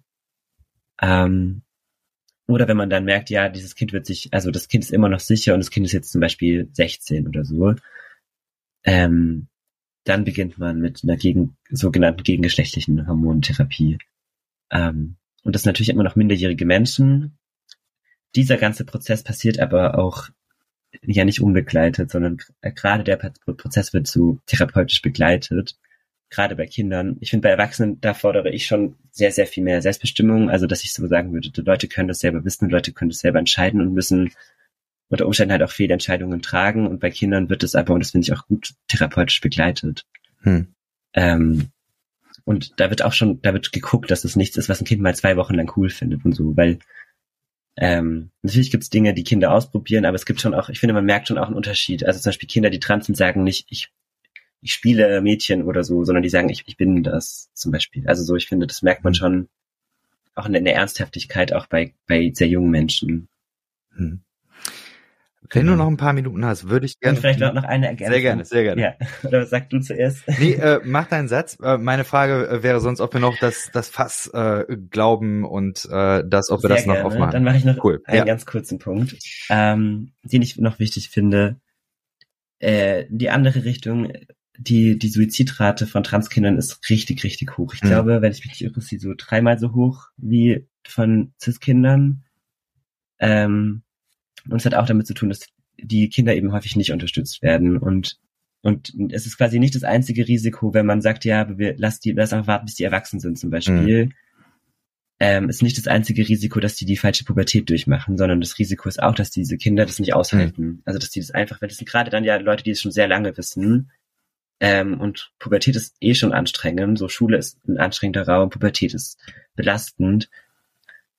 Äh, und es kann auch dazu führen, dass wir diese Menschen verlieren. Also das ist, das wollte ich noch, äh, das fand ich Mega wichtig zu betonen. Punkt, ja. ähm, mhm. Das ist nicht nur so ein, das Risiko ist nicht, dass Leute dann das aus Versehen falsch machen, sondern auch, dass, dass auf der anderen Seite, dass Leute sterben, wenn, wenn diese Gesundheitsversorgung nicht gewährleistet, gewährleistet ist und wenn man die Leute zwingt, dass sie ähm, zum Beispiel erstmal erwachsen werden. Und das äh, Suizidrisiko auch wieder, gibt dazu auch Statistiken, das sinkt äh, signifikant, wenn man Menschen also wenn man diesen Transkindern Hormone gibt ähm, und die Geschlechtswahrnehmung besser äh, quasi übereinstimmt mit dem Körper auch. Das ist für mich eines der stärksten Argumente äh, gegen diesen ganzen Kram, den ich leider eben auch viel bei Christen wahrnehme. ähm, ich habe das Gefühl, dass bei Christinnen das Thema Trans, meine Güte, hörst du das? Ja. Alexa, stopp! ich muss dieses Scheißding ausmachen. Äh, manchmal hat er einen Aussetzer. Ich merke bei... Okay, ich hatte kurz Angst, dass das Programm uns nimmt wieder nicht Nee, nee, nee, äh, das ist es nicht. Es ist tatsächlich dieses äh, Viech im Hintergrund. Ich muss das mal in einen anderen Raum stellen. Egal. ähm, ich wollte sagen, dass ich in der Christenbubble das so wahrnehme, dass dieses Transidentitätsthema krassere Emotionen und einen krasseren ähm, Hate, würde ich vielleicht sogar sagen, hervorruft, als, weiß ich nicht, in den letzten Jahren ist viel über Homosexualität ges gesprochen worden. Das fand ich schon nicht cool, aber ich glaube, bei Homosexualität, mhm. da hat man immer noch gesagt, gut, das sind Menschen, die können nichts dafür, da äh, müssen wir irgendwie einen Weg finden, die müssen wir irgendwie lieb haben. So. Das, ja, und das wird viel auch so gesagt, gut, wir, wir, wir äh, lehnen die Sünde ab, aber den ja. Sünder lieben wir, ja. Ja.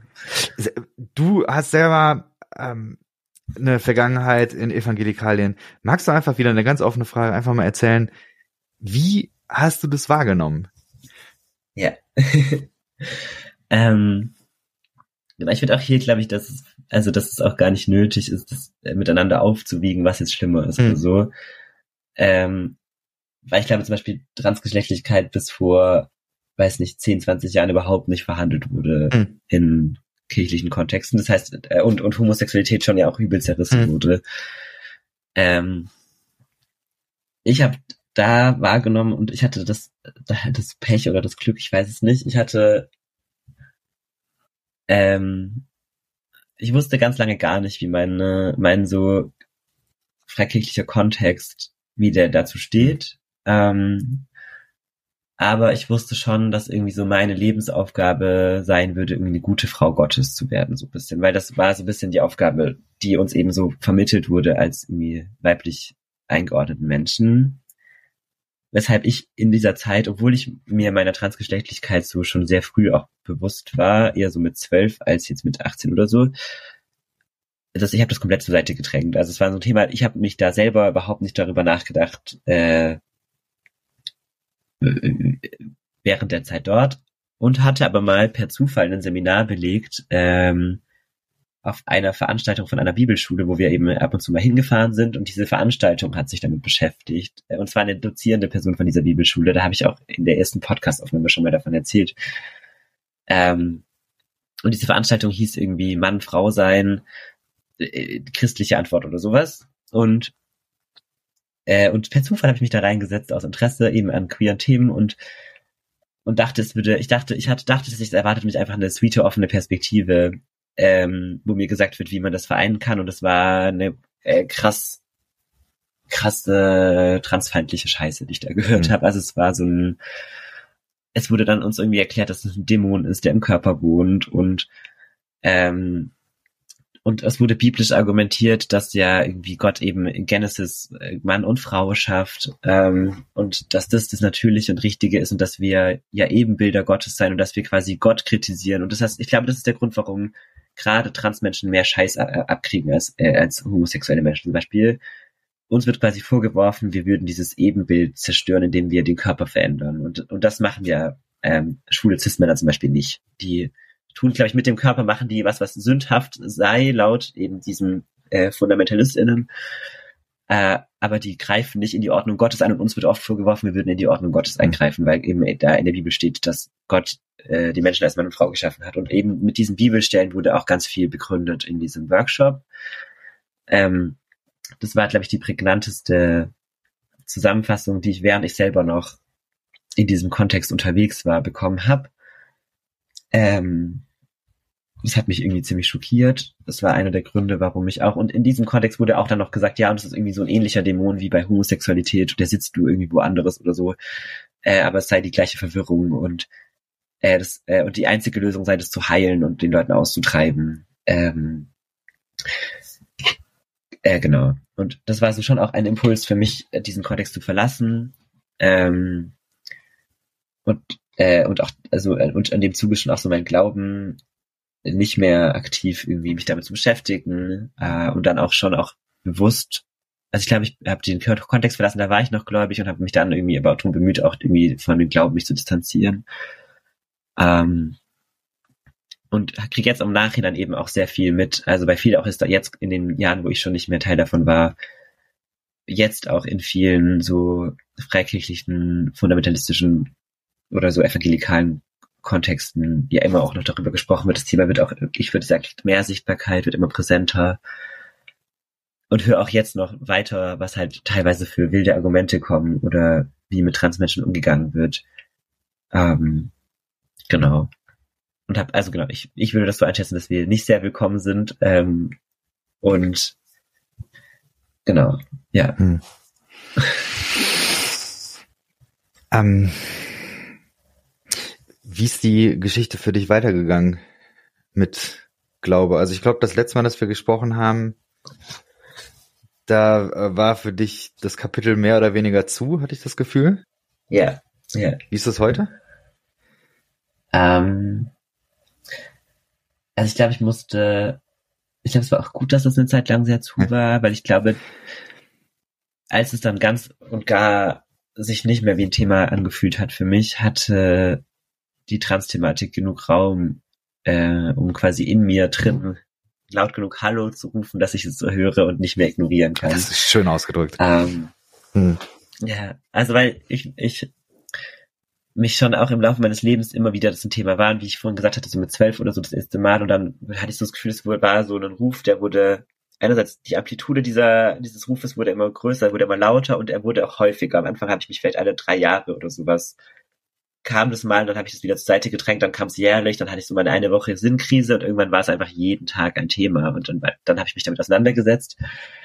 Ähm, und ich glaube, es war schon gut, dass da nichts anderes, dass ich nicht noch auch die Anstrengung hatte, das mit was anderem erstmal zu vereinbaren, mhm. weil es ist, ich habe auch, auch gläubige Transmenschen in meinem Umfeld, die wenige, es gibt wenige, aber es gibt sie, ähm, die das quasi, während sie sehr gläubig waren, mit sich ausmachen mussten und ich habe unendlich Respekt davor, vor dieser Leistung auch, auch wenn dann gerade noch Menschen in deinem Umfeld sind, die vielleicht auch in diesen gläubigen Kontexten sind und die sind da einfach nicht alle cool. So, also nicht alle Menschen reagieren da cool darauf. Ähm, und da, da kann man sich sicher sein, wenn man sich irgendwie in einem eher klassischen, so christlichen Kontext outet, dass da nicht alle Leute gut damit sein werden. Auch sonst nicht alle Leute. Und ähm, da hatte ich natürlich das Privileg, ich war in einem super queeren Umfeld, ähm, ich war mir sehr sicher, dass alle Leute cool sein werden, die nah an mir stehen und ich hatte recht. Ähm, und ich hatte dann erstmal so meine Jahre, das herauszufinden und damit umzugehen und mich zu entscheiden, zum Beispiel medizinische Dinge zu tun. Ähm, und ich habe trotzdem immer wieder, das so vielleicht so ein bisschen wie mit dem Transsein, mit dieser Frequenz, ich habe trotzdem immer wieder, hat mich Glaube tangiert. Ähm, ich war, manchmal hatte ich so ein bisschen das Gefühl, ich habe ich hab paar Mal so äh, sowas gedacht wie ein Segen am Transsein ist, ich, ich kann nicht mehr in den evangelikalen Kontext rutschen, weil die wollen mich nicht mehr. Mhm. Also ich glaube, im Vergleich zu, wenn ich jetzt einfach irgendwie ein so homosexuelles Leben führen würde, ähm, ich glaube, ich, ich bin dem so zuwider, ich glaube, die Leute hätten keinen Bock auf mich. Ähm, und ich hatte das Gefühl, das beschützt mich auch so ein bisschen dafür, dafür irgendwie so empfänglich zu werden, gerade für so krass dogmatische Kontexte, aber ich hatte immer wieder schon so das Gefühl, dass mir das eigentlich fehlt und ich war mir aber sicher, dass es unvereinbar ist. Also ich hatte so das Gefühl, okay, aber Emil, du hast dich an diesem Punkt deines Lebens für dich entschieden und und ich würde und und das kann ich auch die ganze Zeit mittragen. Also es ist eine Entscheidung, die habe ich bisher kein einziges Mal bereut. Ähm, also nicht für das Transsein habe ich mich ja nicht entschieden, aber dafür damit umzugehen. Ähm, das, das, ist, das ist eine der wenigen Wahrheiten, die du über dich weißt. Das macht keinen Sinn, das in Frage zu stellen und das ist nicht vereinbar mit Christentum, das ist nicht vereinbar mit Glaube. Ich glaube, das war mir sehr lange so, ein, so eine Art Gedanke. Hm. Ähm, und, und natürlich, und es wurde die ganze Zeit bestärkt von außen, hm. ähm, von dem, was ich eben gerade auch aus dem Internet und sowas mitbekomme, wie über Transmenschen gesprochen wird, auch teilweise äh, von, von aus kirchlichen Kontexten, aus freikirchlichen Kontexten. Ähm, und dazu kommt noch, dass das Umfeld, in dem ich mich so, in dem ich lebe, in dem ich mich befinde, eher ein sehr, sehr so religionskritisches Umfeld ist ähm, und das aber ein sehr queerfreundliches Umfeld und ähm, mich super aufnimmt und ich äh, hätte es lieber so als andersrum. Ähm, und deshalb also in meinem Umfeld mich auch nicht zufällig mal so Glaube krass tangiert oder so. Ähm, und ich hatte schon dann eben, ich habe vorhin das kurz einmal angeteasert und ich würde auch nicht weiter drauf eingehen, aber es vielleicht noch mal kurz benennen. Ich hatte eben äh, diesen Suizid einer nahestehenden Person im letzten Sommer und ich habe schon danach auch gemerkt, dass mich, dass mir da, dass mir ganz krass sowas fehlt, was mir irgendwie Ruhe gibt mh, und was mir irgendwie Trost gibt ähm, über meine Freundinnen hinaus. Ich hatte, also wir wurden auch großartig aufgefangen, aber genau aber ich war eben an, den, an diesem Spot, wo außer mir gar niemand, glaube ich, sich damit beschäftigt hat oder zumindest nicht laut beschäftigt hat. Ähm, und ich wollte dann auch einfach, ich habe das Gefühl, ich will diesen Raum damit gerade gar nicht einnehmen. Die verstorbene Person war selber überhaupt nicht gläubig und hätte es überhaupt nicht gewollt. Mhm. Und ähm, und wir haben dann schon irgendwie unseren Weg gefunden, damit umzugehen. Und dann habe ich aber, und das finde ich sehr schön, ich habe ähm, so eine Art Sehnsucht in mir gespürt, schon länger, ähm, nicht gar, gar nicht konkret nach irgendwas, was ich beschreiben kann, sondern nach einem Ort. Ähm, den habe ich, glaube ich, in dem letzten Podcast be, äh, auch schon mal benannt, ähm, und zwar nach Tessé. Und das ist der Ort spannenderweise, wo ich so, wo die Wurzeln meines Glaubens liegen. Also so, bevor ich irgendwas mit irgendeiner Freikirche am Hut hatte, war ich dort einmal und habe für mich einen Glauben erfahren, der sich lebendiger angefühlt hat als das, was ich irgendwie so bis aus der kalten, kahlen evangelischen Kirche kannte, in der ich so damals irgendwie mich auch mit 14 taufen lassen habe, ähm, sondern ich habe irgendwie, ich habe das Gefühl gehabt, ich habe einen lebendigen und warmen, ich glaube warmen und ruhigen Glauben kennengelernt. Ähm, und das hatte ich irgendwie über die Jahre aber vergessen und auch verdrängt und ich war so nicht wie, wie nie wieder an einem religiösen Ort und ähm, und ich habe eine ganz wilde Sehnsucht nach diesem Ort entwickelt, so ein bisschen, also fast so ein bisschen wie so Verliebtheit oder so. Ähm, und am Anfang war mir das peinlich. Ich habe es dann, ich habe es immer so ein bisschen weggeschoben. Irgendwann habe ich zum Einschlafen über Dokus über TC angeschaut und war dann irgendwann so, komm, jetzt fahr einfach mal hin. Ähm, auch weil ich so eben durch diese Trauererfahrung mh, hm, und Dinge, die danach passiert sind, mir so ganz doll einfach mal Ruhe gewünscht habe, weil mein Leben so schön mittlerweile ist, aber einfach ganz, ganz aufgestürmt, also aufgewirbelt und ich wusste eben, es ist einfach auch der einzige Ort, den ich kenne, wo man wirklich richtig krass zur Ruhe kommt. Ähm, und es ist praktisch, dass wir jetzt den Podcast aufnehmen und nicht vor ein paar Wochen, weil ich war nämlich dann dort vor, vor kurzem und habe dort eine Woche in Stille verbracht. Also das heißt, ich habe irgendwie eine Woche dort gelebt und mitgebetet und aber nicht gesprochen. Wow.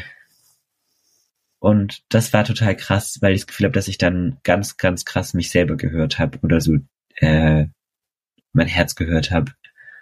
Ähm, und, und witzigerweise, ich hatte gar nicht den Impuls, da näher meinem Glauben auf die, auf die so Schliche zu kommen, sondern ich habe eher gedacht, mal gucken, was da passiert, aber ich bin vor allem da, um, äh, um rauszufinden, weil das auch was ist, wo ich im Allgang, Alltag einfach so ein bisschen den Zugang verloren hatte, um so ein bisschen rauszufinden, wie ist gerade mein Verhältnis zu Trauer, an welchem Punkt in diesem Trauerprozess stehe ich, da wollte ich eigentlich in mich reinfühlen. Das war so ein bisschen meine Absicht oder meine Vermutung auch, was mich gerade noch so doll beschäftigt.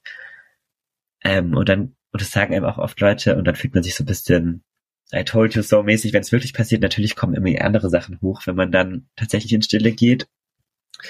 Und ich war die ganzen ersten zwei, drei Tage nur damit beschäftigt, äh, meine Transgeschlechtlichkeit und meinen Glauben in Frage zu stellen oder äh, das Verhältnis von den beiden Sachen zueinander ähm, und dann kam noch dazu, dann irgendwie, wenn man dort in Stille ist, hat man irgendwie vormittags immer eine Bibeleinführung, wo man so äh, Impulse zu so ungefähr drei Bibelstellen bekommt, über die man über den Tag hinweg eben weiter so sinnieren und beten kann. Ähm, was dann so ein bisschen der, ich finde, für mich hat es eher was wie eine sehr gut geführte Meditation über diesen Bibeltexten zu, äh, zu beten. Es klingt, also ich kannte diese Art von Gebet davor auch nicht, ich fand es sehr schön. Und, äh, und dann hatten wir den, der allererste Bibeltext, den wir bekommen, war Genesis, der ganz der Anfang von Genesis, wo Gott die Welt erschafft und dann schließlich auch Mann und Frau erschafft. Ähm, und ich dachte schon so, ich saß in der ersten Bibeleinführung und dachte schon so, scheiße, boah, bitte nicht. Ähm, ich dachte, ich könnte das leider länger weiter wegschieben. Ähm, und dann hat es einfach, und ich wollte ja eigentlich mich mit anderen Sachen beschäftigen und dann hat es in mir rumort und es hat in mir rumort und ich habe es überhaupt gar nicht ausgehalten. Ähm, und, und scheinbar war das ein Riesenthema und dann kam auch in mir ganz viel wieder diese Erfahrung, von der ich vorhin kurz erzählt habe, hoch. Ganz viel kam dieses, was ich an, äh, an Haltungen zu eben Transgeschlechtlichkeit gehört hatte von, von so FundamentalistInnen und ich habe mich so, ganz wie dieses so, bin ich überhaupt an diesem Ort TC überhaupt willkommen? Darf ich hier überhaupt sein? Was, was hat mich geritten, unter so viele Christinnen zu gehen? Die scheint es doch so doll abzulehnen. Ähm, das ist ja einerseits so dieses, äh, er schuf sie als Mann und Frau, wo ich so einerseits so war, okay, und ich, und ich setze mich irgendwie darüber hinweg. Ähm, und gleichzeitig auch, ich habe ein sehr queeres Umfeld. In meinem Umfeld sind auch einfach viele Menschen nicht binär. Ähm, also die, die auch einfach gar nicht in dieser Geschichte auftauchen. Und ich hab, ich wusste nicht so richtig, wohin mit mir. Und dann kommt irgendwie noch der Satz, und seid fruchtbar und mehret euch. Und das ist so ein bisschen ja auch diese, quasi diese Aufgabe, weil alles bekommt so ein bisschen seine Aufgabe und das bekommen so Mann und Frau. Und ich dachte so, scheiße, okay, aber äh, abgesehen davon, dass natürlich äh, Transmenschen auch Kinder bekommen können, wenn sie manche, zum Beispiel medizinische Eingriffe nicht machen. Ähm, also ich könnte zum Beispiel ja gerade auch noch schwanger werden, wenn ich wie mein Testosteron absetzen würde für eine gewisse Zeit. Aber es, aber es gibt auch einfach, äh, das ist auch ein Argument, was viel kommt von ähm, evangelikalen Christinnen, so dass sie sagen, ja, aber wenn ihr irgendwie diese Transition macht, dann seid ihr ja nicht mehr fruchtbar, dann macht ihr quasi die Funktion kaputt, die ihr bekommen habt. Ähm, deshalb, und das ist quasi von denen ein Argument dafür, warum Transgeschlechtlichkeit schlecht ist und falsch ist. Und das hat irgendwie auch in mir resoniert und äh, sag, wenn ich dir zu, wenn ich so zu konkret erzähle, gell? Äh, Oder so zu. Ich bin mega dankbar für, ähm, okay. für das, was du erzählst. Ich find's sehr, sehr kraftvoll. Also erzähl alles, was du erzählen willst. Okay, verstehe. Okay. Ähm, ich würde nämlich, äh, und dann habe ich einen guten Move gemacht und hatte, glaube ich, auch einfach sehr viel Glück oder Gott war bei mir, ich weiß es nicht. Ähm, ich habe diese, ich habe gedacht, ich muss diesen Kreis verlassen und wenn man eben dort in Stille ist, hat man die Option, mit einem Bruder zu sprechen, ähm, der dort lebt. Äh, also es ist, eben TC ist eine Gemeinschaft von Brüdern ursprünglich und die wird immer wieder besucht von sehr vielen Jugendlichen und und wenn man in Stille dort ist, kann man mit einem Bruder sprechen und und ich wusste aber gar nicht, wie die drauf sind. Ich hatte ja eher so ein sehr negatives Bild von Christinnen. Ähm, äh, hab, hab, und ich meine auch verständlicherweise, ich hatte ja einfach meine Erfahrung gemacht. Ähm, und dann, und man kriegt ja auch nicht, also man kriegt auch einfach irgendwie einen Bruder so zugeteilt. Das heißt, ich wusste ja auch gar nicht, wer mir dann da gegenüber sitzen wird. Ähm, und dann kam das und habe ich das aber gemacht und habe das dem erzählt und habe erzählt so, hey, ich bin trans, ich, ich bin gerade übel am struggeln, ähm, weil ich nicht mal meine erste Bibelmeditation hinbekomme, weil ich die ganze Zeit mich nur daran aufhänge, was hier steht. Äh, und ich war eben in diesem fundamentalistischen Kontext und, und das tut mir jetzt weh und irgendwie kommt ganz viel Verletzung von mir gerade auch zum Vorschein, von der ich dachte, das wäre alles so, ich hätte das irgendwie überwunden und das wäre geheilt. Und der Typ war so richtig, richtig cool. Der war erstmal so, ja, irgendwie, gut, sind sie dann jetzt raus? Also der hat erstmal so gecheckt, ob ich, ob ich denn jetzt noch in diesem Fundi-Kontext bin und war dann auch ganz erleichtert, als ich so meinte, nee, meinte er so, oh gut, das ist schön, dass sie da weg sind. Und das, das auch mal zu hören mhm. von einer Person, die irgendwie auch in so einem Kontext, äh, einem christlichen Kontext ist, war, hat mir auch gut getan. Ähm, und dann haben wir, und ich würde jetzt einfach auch kurz so biblisch drauf eingehen, wenn es dich interessiert. Sehr gerne. Ähm, weil, weil meine Sorgen ja eben auch so darauf basiert haben. Und dann haben wir nämlich erst nochmal die Genesis gelesen und und er hat mich so, und er hat irgendwie einfach so Fragen gestellt und das hat mir gut getan. Und zwar einmal haben wir diesen Teil angeguckt, wo, wo eben Gott die Welt erschafft und er schafft, er schafft so ganz viele so, so zwei, so quasi zweiseitige Dinge. Also er schafft irgendwie Himmel und Erde und, und Licht und Dunkel ähm, und gibt den Sachen dann Namen, also irgendwie Tag und Nacht heißt es dann und äh, und er schafft Land und Wasser und am Ende schafft er dann eben Mann und Frau. Ähm, und dann, und das fand ich spannend, weil, und für mich wurde, mir wurde schon auch immer wieder kommuniziert, so ja, und das, zum Beispiel Nicht-Binarität, was, was sündhaftes ist, ähm, nicht-binäre Geschlechter und was nicht von Gott gewollt ist, weil er hat ja Mann und Frau geschaffen. Und dann war der Bruder, der hat nicht gar nicht so viel gesagt, aber er meinte so, ja, aber haben Sie schon mal die Dämmerung gesehen? äh, kam mir das jetzt sehr teuflisch vor. Ähm, oder haben Sie schon mal ein Moor gesehen? Ähm, was ja so ein schon nicht klar Land- oder Wasserfläche ist.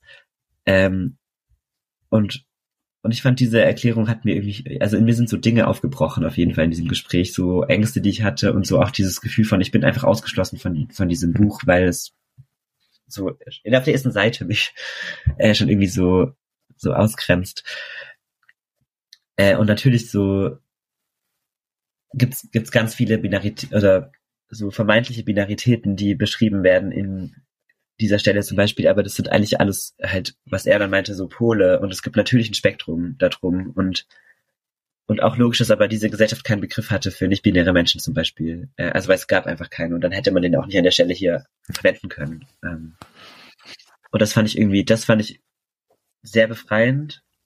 Ähm, und ich will damit nicht sagen, dass ich so, dass in der Bibel nichts, nichts irgendwie Fehlerhaftes steht oder nichts Widersprüchliches oder so, aber auf jeden Fall fand ich das auf jeden Fall schön ähm, was ich auch richtig schön fand, war, dass die ganze Zeit über diese, und das kannte ich eben auch nicht aus dem Fundi-Kontext, äh, diese Bibeleinführung war wahnsinnig kritisch im Sinne von, ich habe noch nie so eine gute historische Kontextualisierung mhm. bekommen. Also ich hatte das Gefühl, wenn man natürlich alles wörtlich nimmt, dann, dann äh, fehlt ganz, ganz viel. Und das wusste ich wusste einfach ganz viele Sachen nicht, obwohl ich die Bibel schon mehrmals komplett auch durchgelesen hatte habe ich über ganz viele Sachen war ich einfach gestolpert und dachte, das macht jetzt keinen Sinn, warum fangen die jetzt 153 Fische?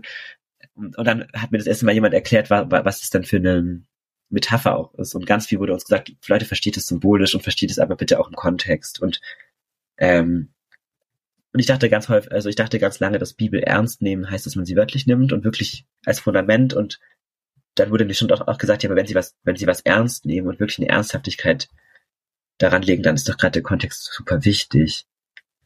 Ähm, und das hat sich, das hat für mich irgendwie nochmal so eröffnet, warum ich jetzt auch umso dankbarer bin, dass Menschen so Theologie studieren, dass Menschen wirklich auch ein Bibelstudium betreiben und, und sich dann auch, und auch nicht, also, dass nicht einfach jeder predigt, der mal dieses Buch gelesen hat, auch, äh, auch wenn ich nicht diesen, also ich meine nicht diesen akademischen Titel von, du brauchst den akademischen Titel, um Leute darüber aufzuklären oder so, weil ich finde das auch, da hat auch eine Problematik an sich.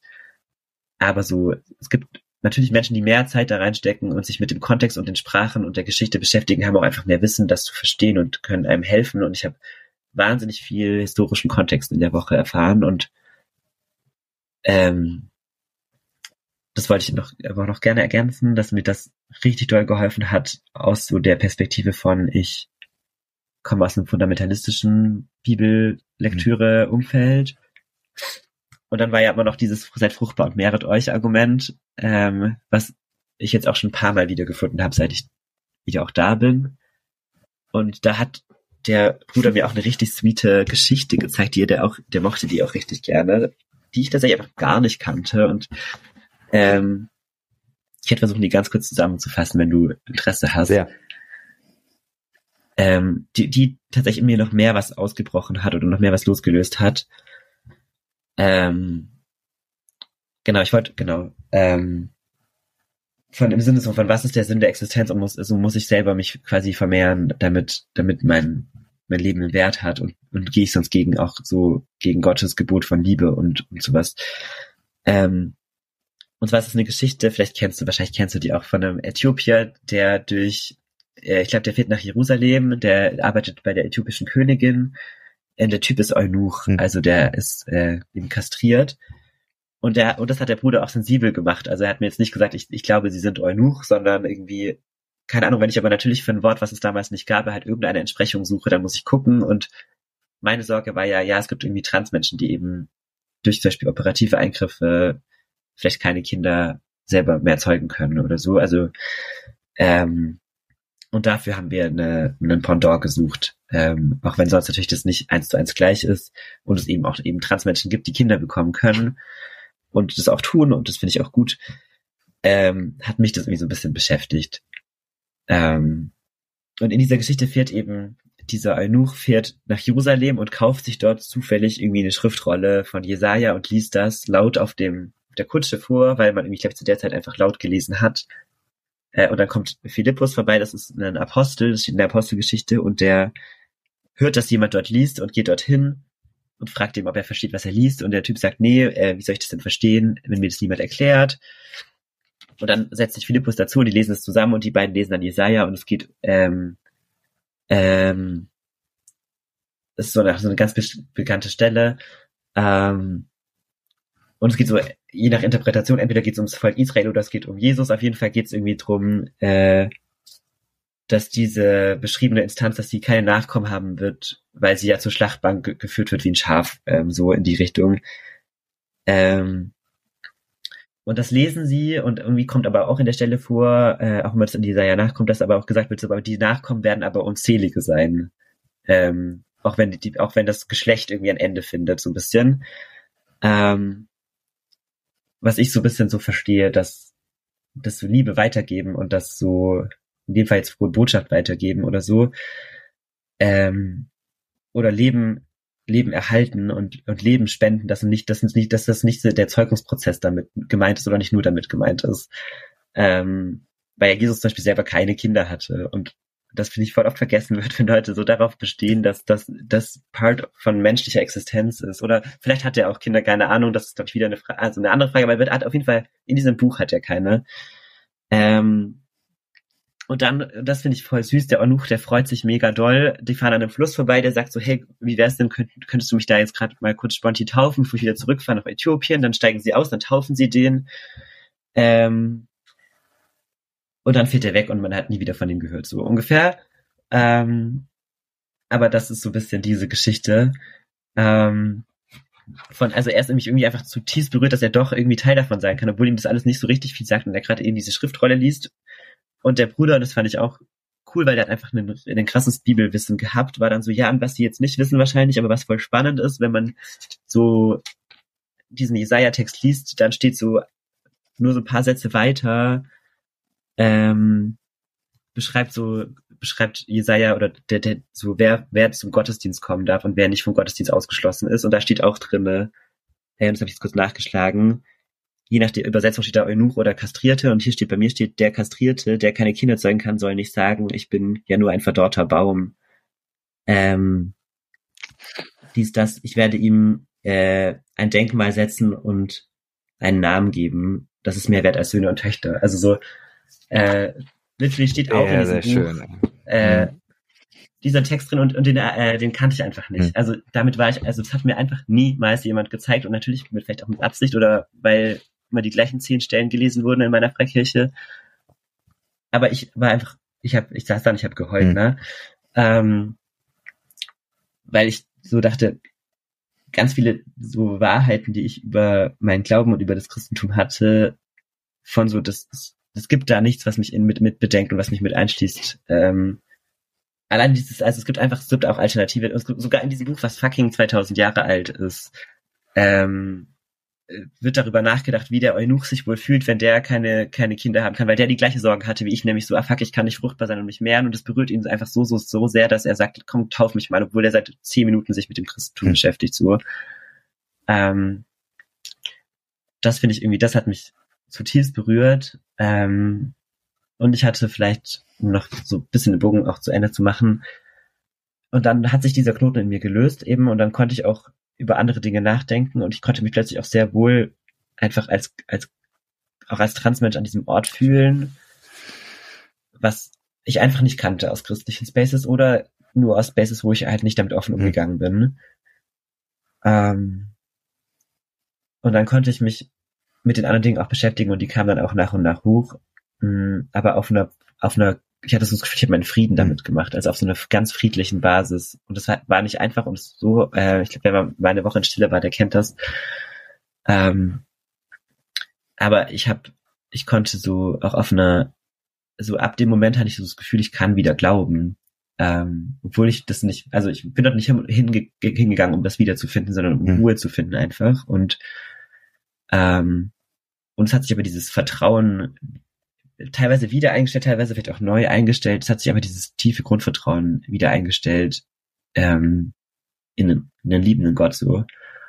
Und das fand ich total krass, weil es, also ich habe damit nicht aktiv irgendwie das gesucht oder so. Ich wäre voll fein damit gewesen, einfach ein bisschen meine Ruhe zu haben und nachzudenken. Und hatte dann aber so ganz, ganz viele so, so auch so ähnliche Erfahrungen wie die, die ich jetzt mal konkreter beschrieben habe. Ich will auch den Rahmen nicht sprengen. Ähm, aber wo ich so gemerkt habe, okay, das ist vieles gar nicht so, wie ich das im Kopf hatte oder wie mir das gezeigt wurde. Ähm, und ich glaube auch noch, und das fand ich spannend, dass mich das, dass mich das auch so beschäftigt hat, schon bei diesem ersten Treffen, wo ich bei diesem Bruder war, ähm, hatte mir so ganz doll die Frage auf dem Herzen gebrannt, so, ich war dann so, ja, ganz am Ende so, ich muss noch eine Sache fragen, glauben Sie irgendwie, dass, glauben Sie, dass Gott mich denn so überhaupt so lieben kann, wie ich bin, oder glauben Sie nicht, dass er inhärent denkt, ich wäre inhärent falsch? Er müsste mich eigentlich erst wieder quasi zu einer Frau verwandeln oder so, dass er mich, dass er, dass ich so bin, wie er mich geschaffen hat. Und dann meinte, und ich glaube, dass, ich rede jetzt von diesem Bruder, aber das hätten mir auch andere Christinnen mhm. zusprechen können. Ich habe mich davor, glaube ich, aber einfach anderen Christinnen mhm. verschlossen der meinte dann so, ja, ich glaube eher, dass die Menschen das Problem sein werden, so, und dass, dass, er kann mir nicht versprechen, dass die Menschen mich immer annehmen werden, aber es ist gar keine Frage, ob hm. Gott mich liebt. Und ähm, das fand ich auch einfach voll wichtig, das zu differenzieren. Ähm, dass ich meine Erfahrungen ja mit Mensch, Menschen einfach gemacht hm. habe. Ähm, und dass wir halt nicht, nicht unfehlbar sind und nicht fehlerlos sind. Ähm, und fand das spannend, dass aber diese Frage, dass die mir auch so auf dem Herzen gebrannt hat, zu einem Zeitpunkt, wo ich auch noch gar nicht so, so die Tiefe davon begriffen habe, was hier gerade eigentlich passiert. Ähm, ja. Und hatte dann in der Woche, ich glaube, ich weiß nicht so richtig, ich könnte noch so zehn erzählen, aber vielleicht lasse ich das bleiben.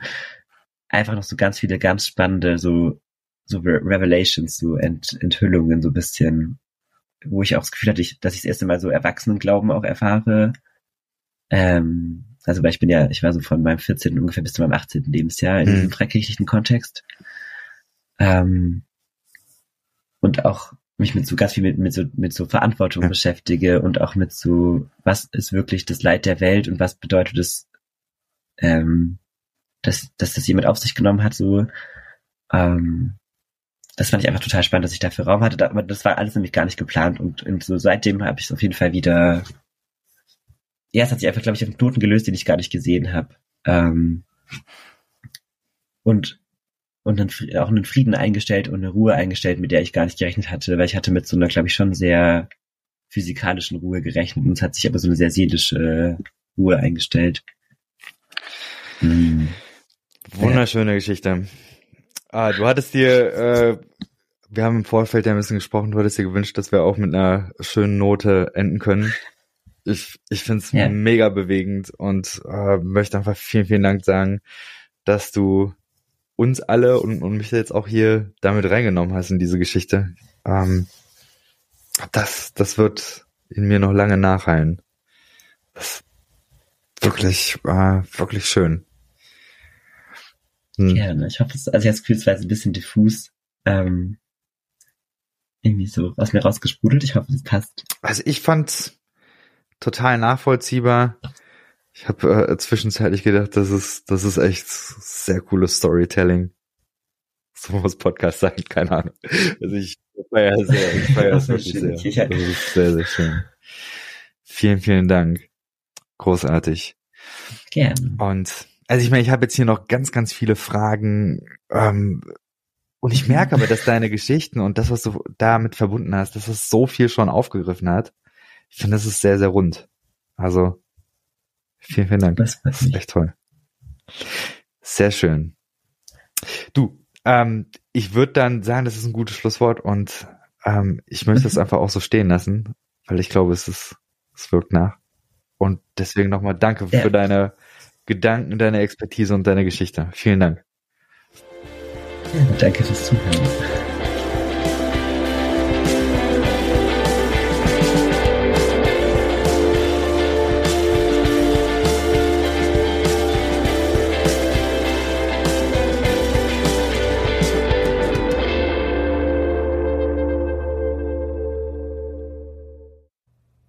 Dieser Podcast ist Teil des Ruach Jetzt Netzwerks.